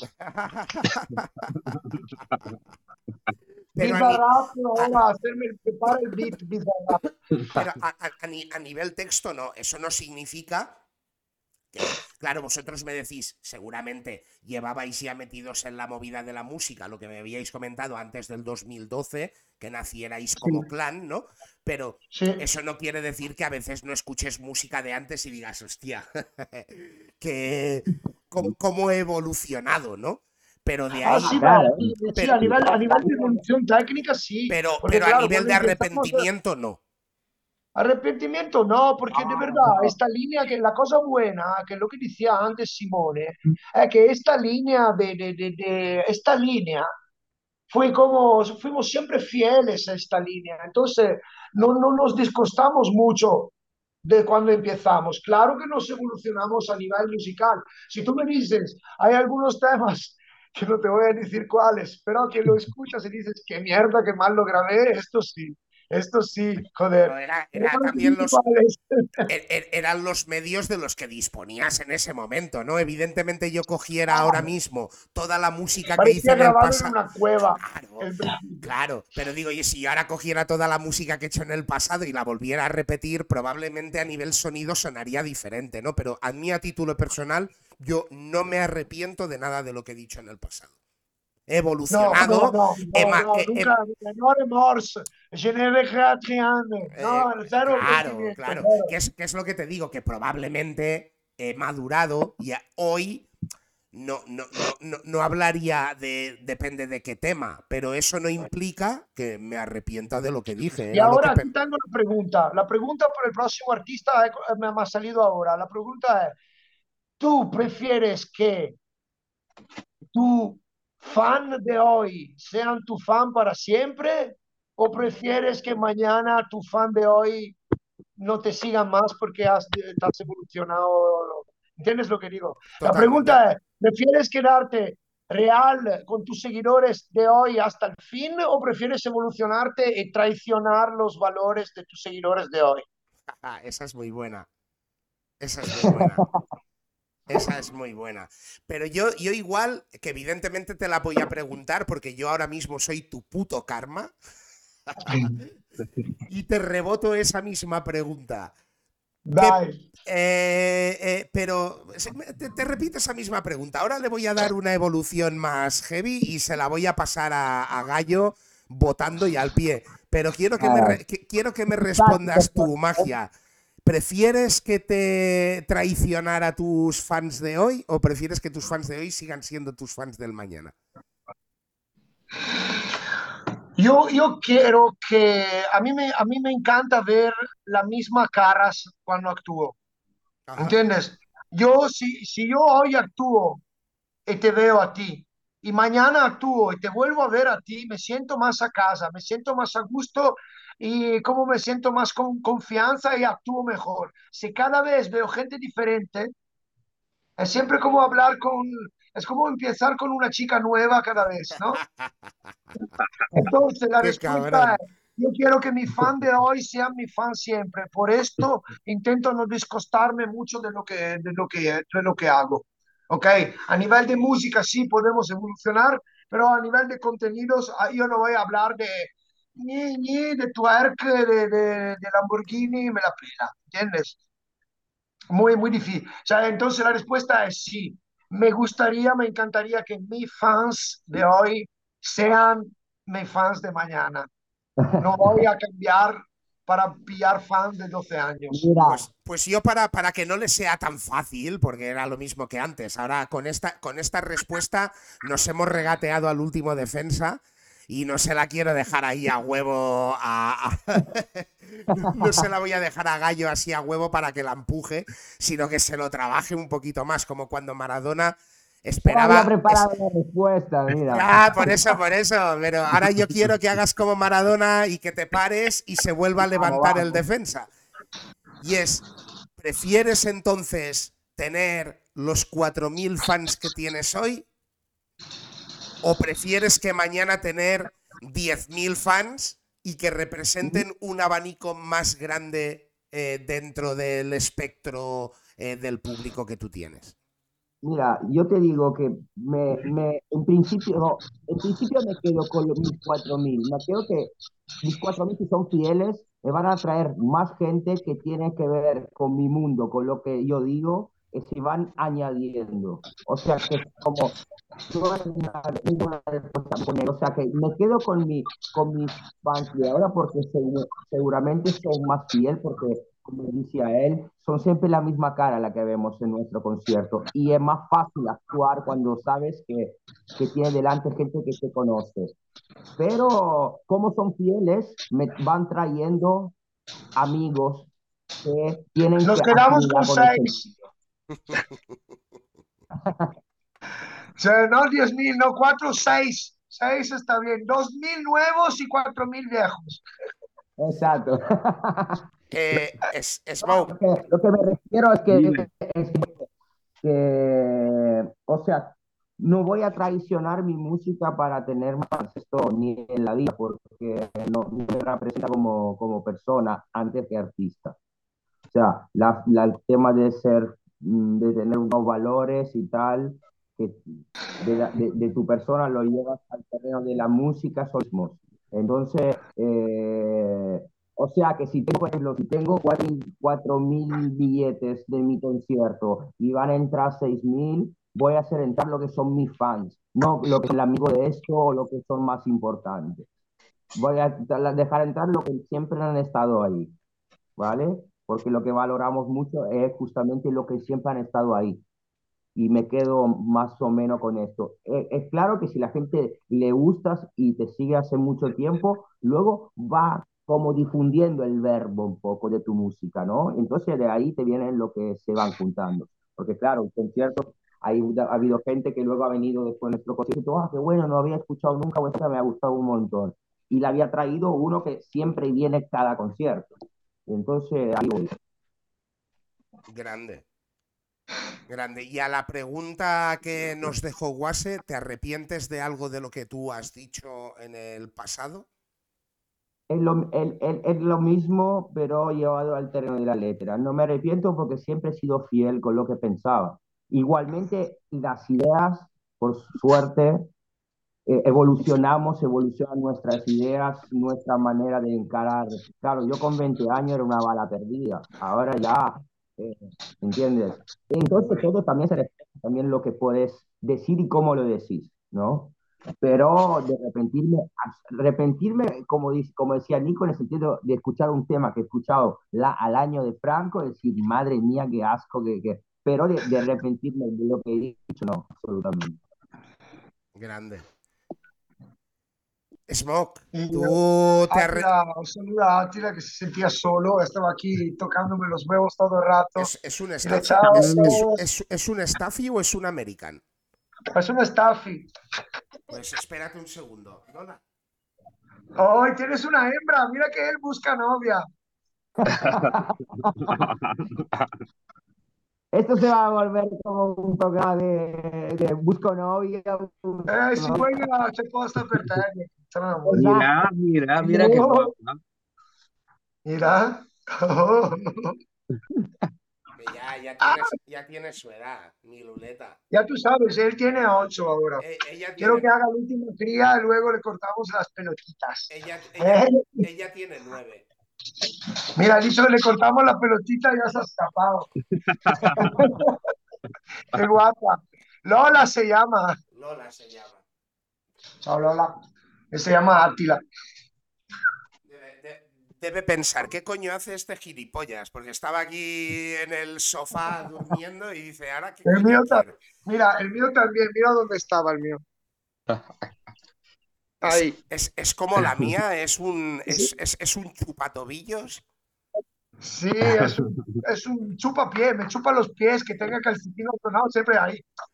Son, son, y después hablan de perros peligrosos y digo, y la mía es una chupatobillos que, vamos, Va- vaya peligro. El chihuahua aquí de, de tercera planta es muy, mucho más agresivo. soy defensor de los staffies. Es, Yo también me encantan, son súper. Son súper. Son. Volviendo a, a Illuminati Clan, eh, siguientes proyectos como grupo y por individual. Pues yo personalmente como, como grupo estamos eh, trabajando a un álbum que sería mi disco, pero ¿dónde están ellos también? Entonces sería mi disco, pero mi disco con featuring. Entonces siempre estamos ahí. Y a nivel personal, personal, estoy empezando un proyecto de, en, un- una band de hardcore metal. Me quieren como Hostia. cantante. Hostia. Y claro, porque hicimos unas colabo y actuamos a unos conciertos de metal donde nos invitaron como invitados especiales. Y me, eché, conocí gente que hace este tipo de música y me ofrecieron, me, me propusieron ellos de, de, de ser, de, de cantar en su band y vamos a empezar ahora en marzo. Y el disco Snitch Killer eh, está en salida ahora, ya está, estamos trabajando, ya está casi terminado y saldrá ahora antes del verano, seguro. No, tenéis, no tenéis fecha cerrada todavía. Una fecha cerrada no, pero estamos Fecha trabajando. cerrada de momento no, porque me estoy fijando en el disco a terminar esto, luego, y luego me meto, porque no sé de verdad cuándo lo voy a sacar. O sea, Dirty White Boys, eh, COVID o no COVID, actuamos como 6, 7 veces. Entonces fue una buena gira. Ahora Snitch Killer quiero por lo menos 12 fechas. Y, pero tengo que curármelo bien, cuando está bien todo listo, la ropa, hici- hicimos una, una línea de ropa que va conjunta con la salida del álbum, porque Snitch Killer es un buen mensaje. Son Ah, todos snitch ahora, son todos chivatos, hay que matarlos todos, cortarle la pelota, hacerle la corbata, aquí la lengua fuera por aquí. Tengo, Esto tengo, será. ten- tengo yo un tema que también habla de eso y, y era un tema de finales de, de- de- de mediados de los 2000 y ya se veía venir lo que iba a pasar. Hombre, es un tema que... Eh, ya fue. Fuiste, tenía la esfera mágica, ¿no? Sí, sí, sí, yo ya me lo veía venir y dije, aquí, aquí hay gente que está hablando de más. Barbie. Son Barbie. Eh, eh, ¿tienes tú algún proyecto eh, eh, Smoke más a nivel de producciones y demás con gente de fuera del clan? Sí, yo estoy trabajando a un proyecto con un chico en Los Ángeles, de Long Beach. Le estoy, le estoy dando bastante producciones por su último álbum, por su último disco. Y ese- el chico es Capitol Amen, que, que lo saludo, grande. La leyenda, la leyenda, The Legend Island. Y sí, de otra cosa, estoy, estoy pensando ahora hacer eh, mi segundo, mi segundo disco de beatmaker, pero esto con calma. Ahora, ah, antes quiero terminar todo lo que tengo abierto y luego quiero ponerme solo en eso. Gra- Grande. Eh, y Gallo, ¿Tienes tú algo en mente a nivel solitario?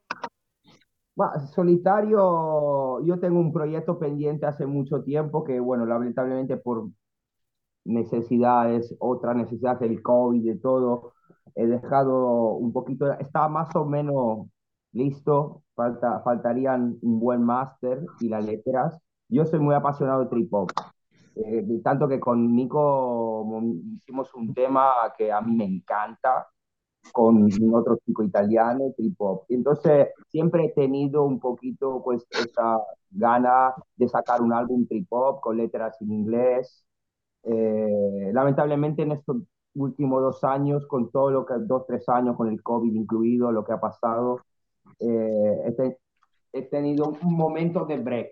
Y como igualmente tengo también otro oh, Acaba de escribir un libro el payaso. Acaba de escribir un libro. No, no, no hice nada. Acaba de escribir un libro. Por esto nos ha, dedicado a la música.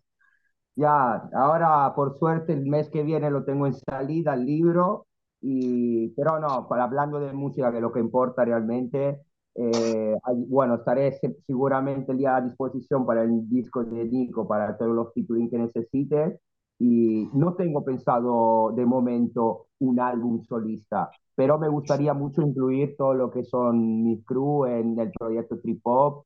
Pero espera, tenemos, tenemos eh, el, eh, el, proyecto remix que te estoy haciendo del álbum ya también. Claro, bueno, esto sí, no es un proyecto nuevo a nivel de, de temas nuevos, pero de, no, Pero es siempre un producto más. Claro, es un producto más de Smoke, que claro, que yo tenía mucha ilusión cuando hice el álbum de, de, de jazz de hacer como los mismos temas, pero remixado para Smoke, para, que, para ver cómo sonaban. Querías hacer, querías hacer un Skull and Bones, di la verdad. Exacto, una sorta, vale, sí, puede ser, lo podemos ver como una sorta de, o sea, tener un, una, unas cosas muy, un producto con la misma letra, pero con sonoridad muy, tan distinta para ver cómo, cómo, cómo yo, sonaba. Yo, yo, yo, estoy en ese mismo proyecto, o sea, tenemos vidas paralelas. Porque yo ahora mismo estoy, estoy, he sacado, bueno, iba a ser un disco doble y se ha convertido en un disco doble más un EP, o sea, en una trilogía, que son con, con acapelas que tenía antiguas, quería cerrar un poco el ciclo y le hemos dado todo un refresh con, con eh, instrumentales nuevas. lo, que hicimos con Smoke eh, se sacó tres, cuatro temas de la manga que son tremendos, realmente tremendos. Ahí, o sea, yo creo que, bueno, en lo que es, partimos de la base del, del, jazz, que bueno, eran temas que tenía de, unas bases de estos grupos franceses que son jazz liberetos, que son unos, unos jazzistas, pero que hacen hip hop. Pero yo creo que el producto, al, muchos de los temas que hicimos remix la mejoró, pero mucho. Smoke. O sea, porque me, me, gustan, realmente me gustan muchos temas, me gustan muchos más de, lo, de cómo suenan con el jazz, que le da como todo un todo mucho smooth, pero realmente el tema del, del tema del álbum de jazz, que la música es smooth, pero la letra no. Entonces, claro, trasladándola a, a una sonoridad un poquito más agresiva, pegan más los temas. Bueno, y le, dan, le, le dan otro tono, ¿no? Me imagino. Le dan, el, le dan el tono más afín a lo que dice la letra. Y entonces mola, me gusta mucho. Pues ahora es cuando yo os hago una pregunta que a mí me acostumbra pasar en los Wario Radios y eso es una buena señal, que es que nos acercamos a las dos horas de charla. Wow. Y es como, a mí me pasa que es como si acabáramos de empezar ahora la charla. Y eso significa que, dentro de todo lo hardcore me habéis hecho sentir a gusto. Bien. ¿Ves? ¿Ves? Entonces, eh, esto es Wario Radio. Hoy hemos abierto las puertas a Germinati Clan. Eh, evidentemente os hemos abierto las puertas y esto es como el mundo de los vampiros. Os hemos invitado a entrar y ahora es vuestra casa. Y como tal, igual por el orden que os salga de la polla, eh, este es vuestro espacio. ¿Qué les tenéis que decir a todos los que nos siguen en Wario Radio? Pues digo, chicos, si tenéis que hacer música, no es obligatorio hacer rap. Primera cosa, hacer rap no es obligatorio. Si tenéis que hacer música, hacerla con cabeza e intentar de enviar un mensaje a quien escucha. Que el finto dinero, las fintas putas, las finta coche, las cosas en alquiler caducan. Un día te encuentras que no has dicho nada. Mejor decir algo. Crío, dice algo, piensa y dice algo de sensado. Exacto. Y otra cosa muy importante, el único poli bueno es el poli muerto.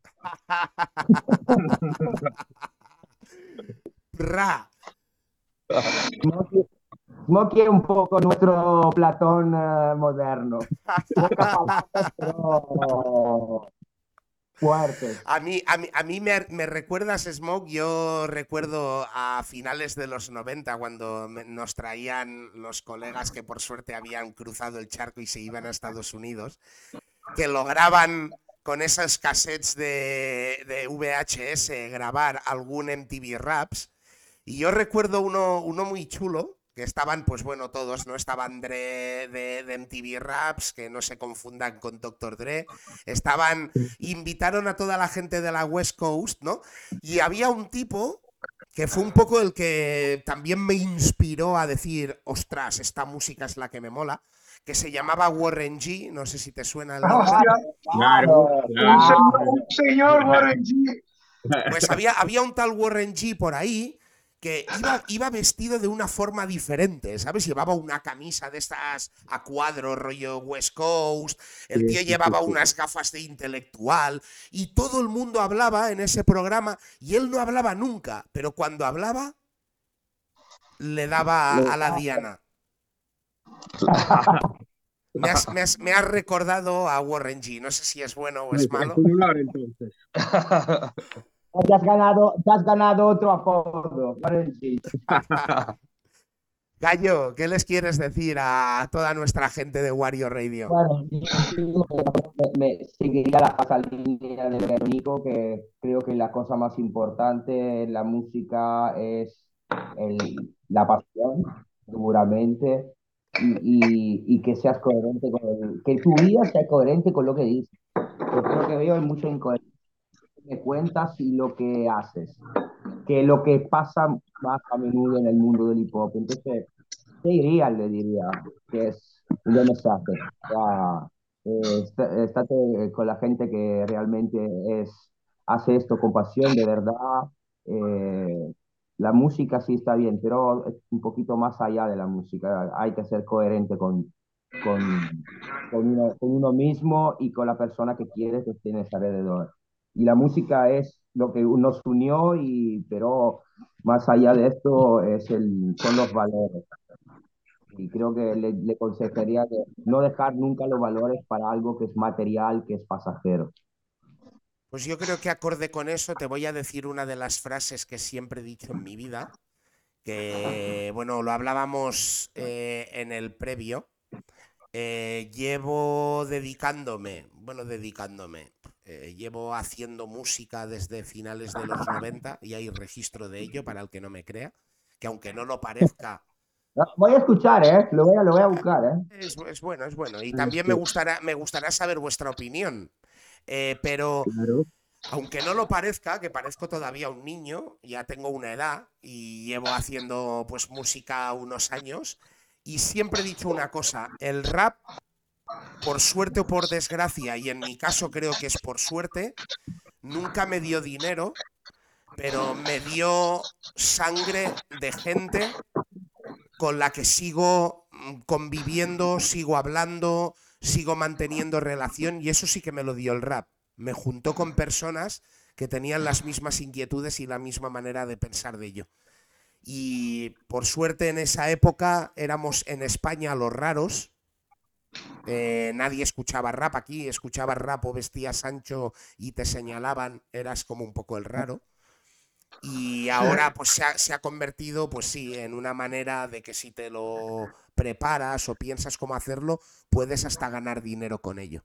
Pero siempre digo esa frase, a mí el rap nunca me dio, nunca me dio dinero, o si me dio, me dio muy poco pero sí que me ha dado personas eh, a las que conocer y es una de las oportunidades que me ha pasado en Wario Radio que realmente muchas veces muchas de las citas son parte de esa gente que he conocido a lo largo de mi vida. Con vosotros me atrevo a decir que no tuve la suerte de haberos conocido antes, pero igual lo que me ha dado Wario Radio es conoceros, aparte compartimos ciudad con vosotros, sé que es el principio de más de una charla, eh, os agradezco realmente que os hayáis abierto porque era precisamente un poco lo que buscaba de vosotros. Hemos, hemos hablado de Geluminati Clan, evidentemente, hemos hablado del Geluminati Clan como grupo de música, como estilo, pero realmente me ha gustado que hayáis sido tan honestos, tan personas conmigo y os agradezco enormemente que hayáis sido, porque habéis entrado en la historia de Wario Radio, como el primer grupo al que llamo internacional dentro de Wario Radio y encima el primero que venís más de uno. Y os lo agradezco enormemente. Gracias a ti. Gracias a ti por invitarnos y cuenta con nosotros cuando quieres hablar de filosofía otra vez. Sí, ¿no? Y, nada, y si, quieres, cuando saco y también ir a tomar una cerveza eso seguro. Y si quieres, cuando sacamos el disco, no, nos vemos otra vez, nos vamos a ver. Sí. Eh, una charla, te explico un poco de un par de cosas. Me parece, me parece una muy hay buena un idea. Tema, hay un tema enteramente castellano. ¡Epa! A ver, a ver si me lanzo yo a la piscina y saco uno en italiano. Bueno, A ver, aquí huele a pie y a featuring. dice dice que, que huele, algo a, huele algo a podrido en Dinamarca y no es queso.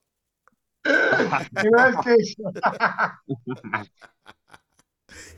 Pues eh, a todos los que nos habéis seguido hoy, esto es Wario Radio y es así, o sea, es eh, daros a conocer lo que probablemente en los medios convencionales eh, por lo que sea, por censura, porque son unos panolis, unos cerrados de mente, no acostumbran a dar eco, yo creo que os guste o no os guste el hardcore, y yo lo he reconocido delante de esta gente viviendo en la misma ciudad, que igual mañana me cruzo con ellos y me hacen un 8.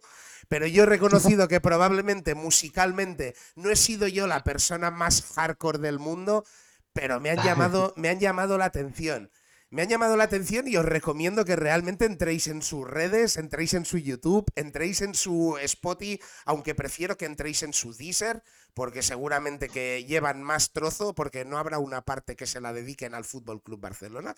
Eh, entréis en su Deezer, les escuchéis y opinéis con respeto siempre, te puede gustar, no te puede gustar, eh, pero siempre con respeto porque todos los que hacemos vivo o hacemos grande eh, la música, nos merecemos un respeto, nos guste más o nos guste menos, seamos más filósofos o lo seamos menos. Pero chequead y lo tenéis en esta pantallita, pero para los que mañana nos escuchéis en el podcast de audio, eh, lo tenéis hk.gel.clan Gel, para los que seáis de Burgos, eh, significa infierno en inglés. Y clan con K, eh, porque son así de chulos. Eh, entrad en su Instagram, revisad sus bios entrad en su música, escuchadla porque os gustará o no os gustará, pero seguro que indiferentes no os deja. Y esto es Wario Radio, chicos, así, tan puro, al desnudo. Somos así de filósofos, somos así de eh, enamoradizos, somos así de sentimentales, eh, somos así de, de sanos y de naturales. Y si no os mola, pues oye, cambiar de canal, que por ahí hay podcast de esos que hablan de gilipolleces que os molan, eh, pues consumirles. Los que queráis consumir Wario Radio, pues esto es lo que hay y nos engañamos. Así que peace, hala y seguimos aquí, nos vemos muy pronto. Esto ha sido Geluminati Clan. No os olvidéis, Geluminati Clan. Sigue la lucha, chicos, sigue la lucha. Big up, my brothers.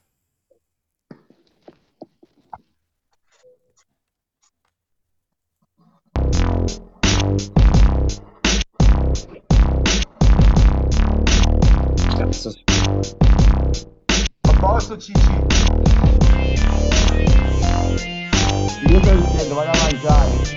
Io torno che vado a chiudere lo studio, Fioi. Se cazzo, ci vediamo domani con te. Eh, sì, a domani, domani, domani a luna ti sta già bevendo. Fammi un check-in, ricordati di fare...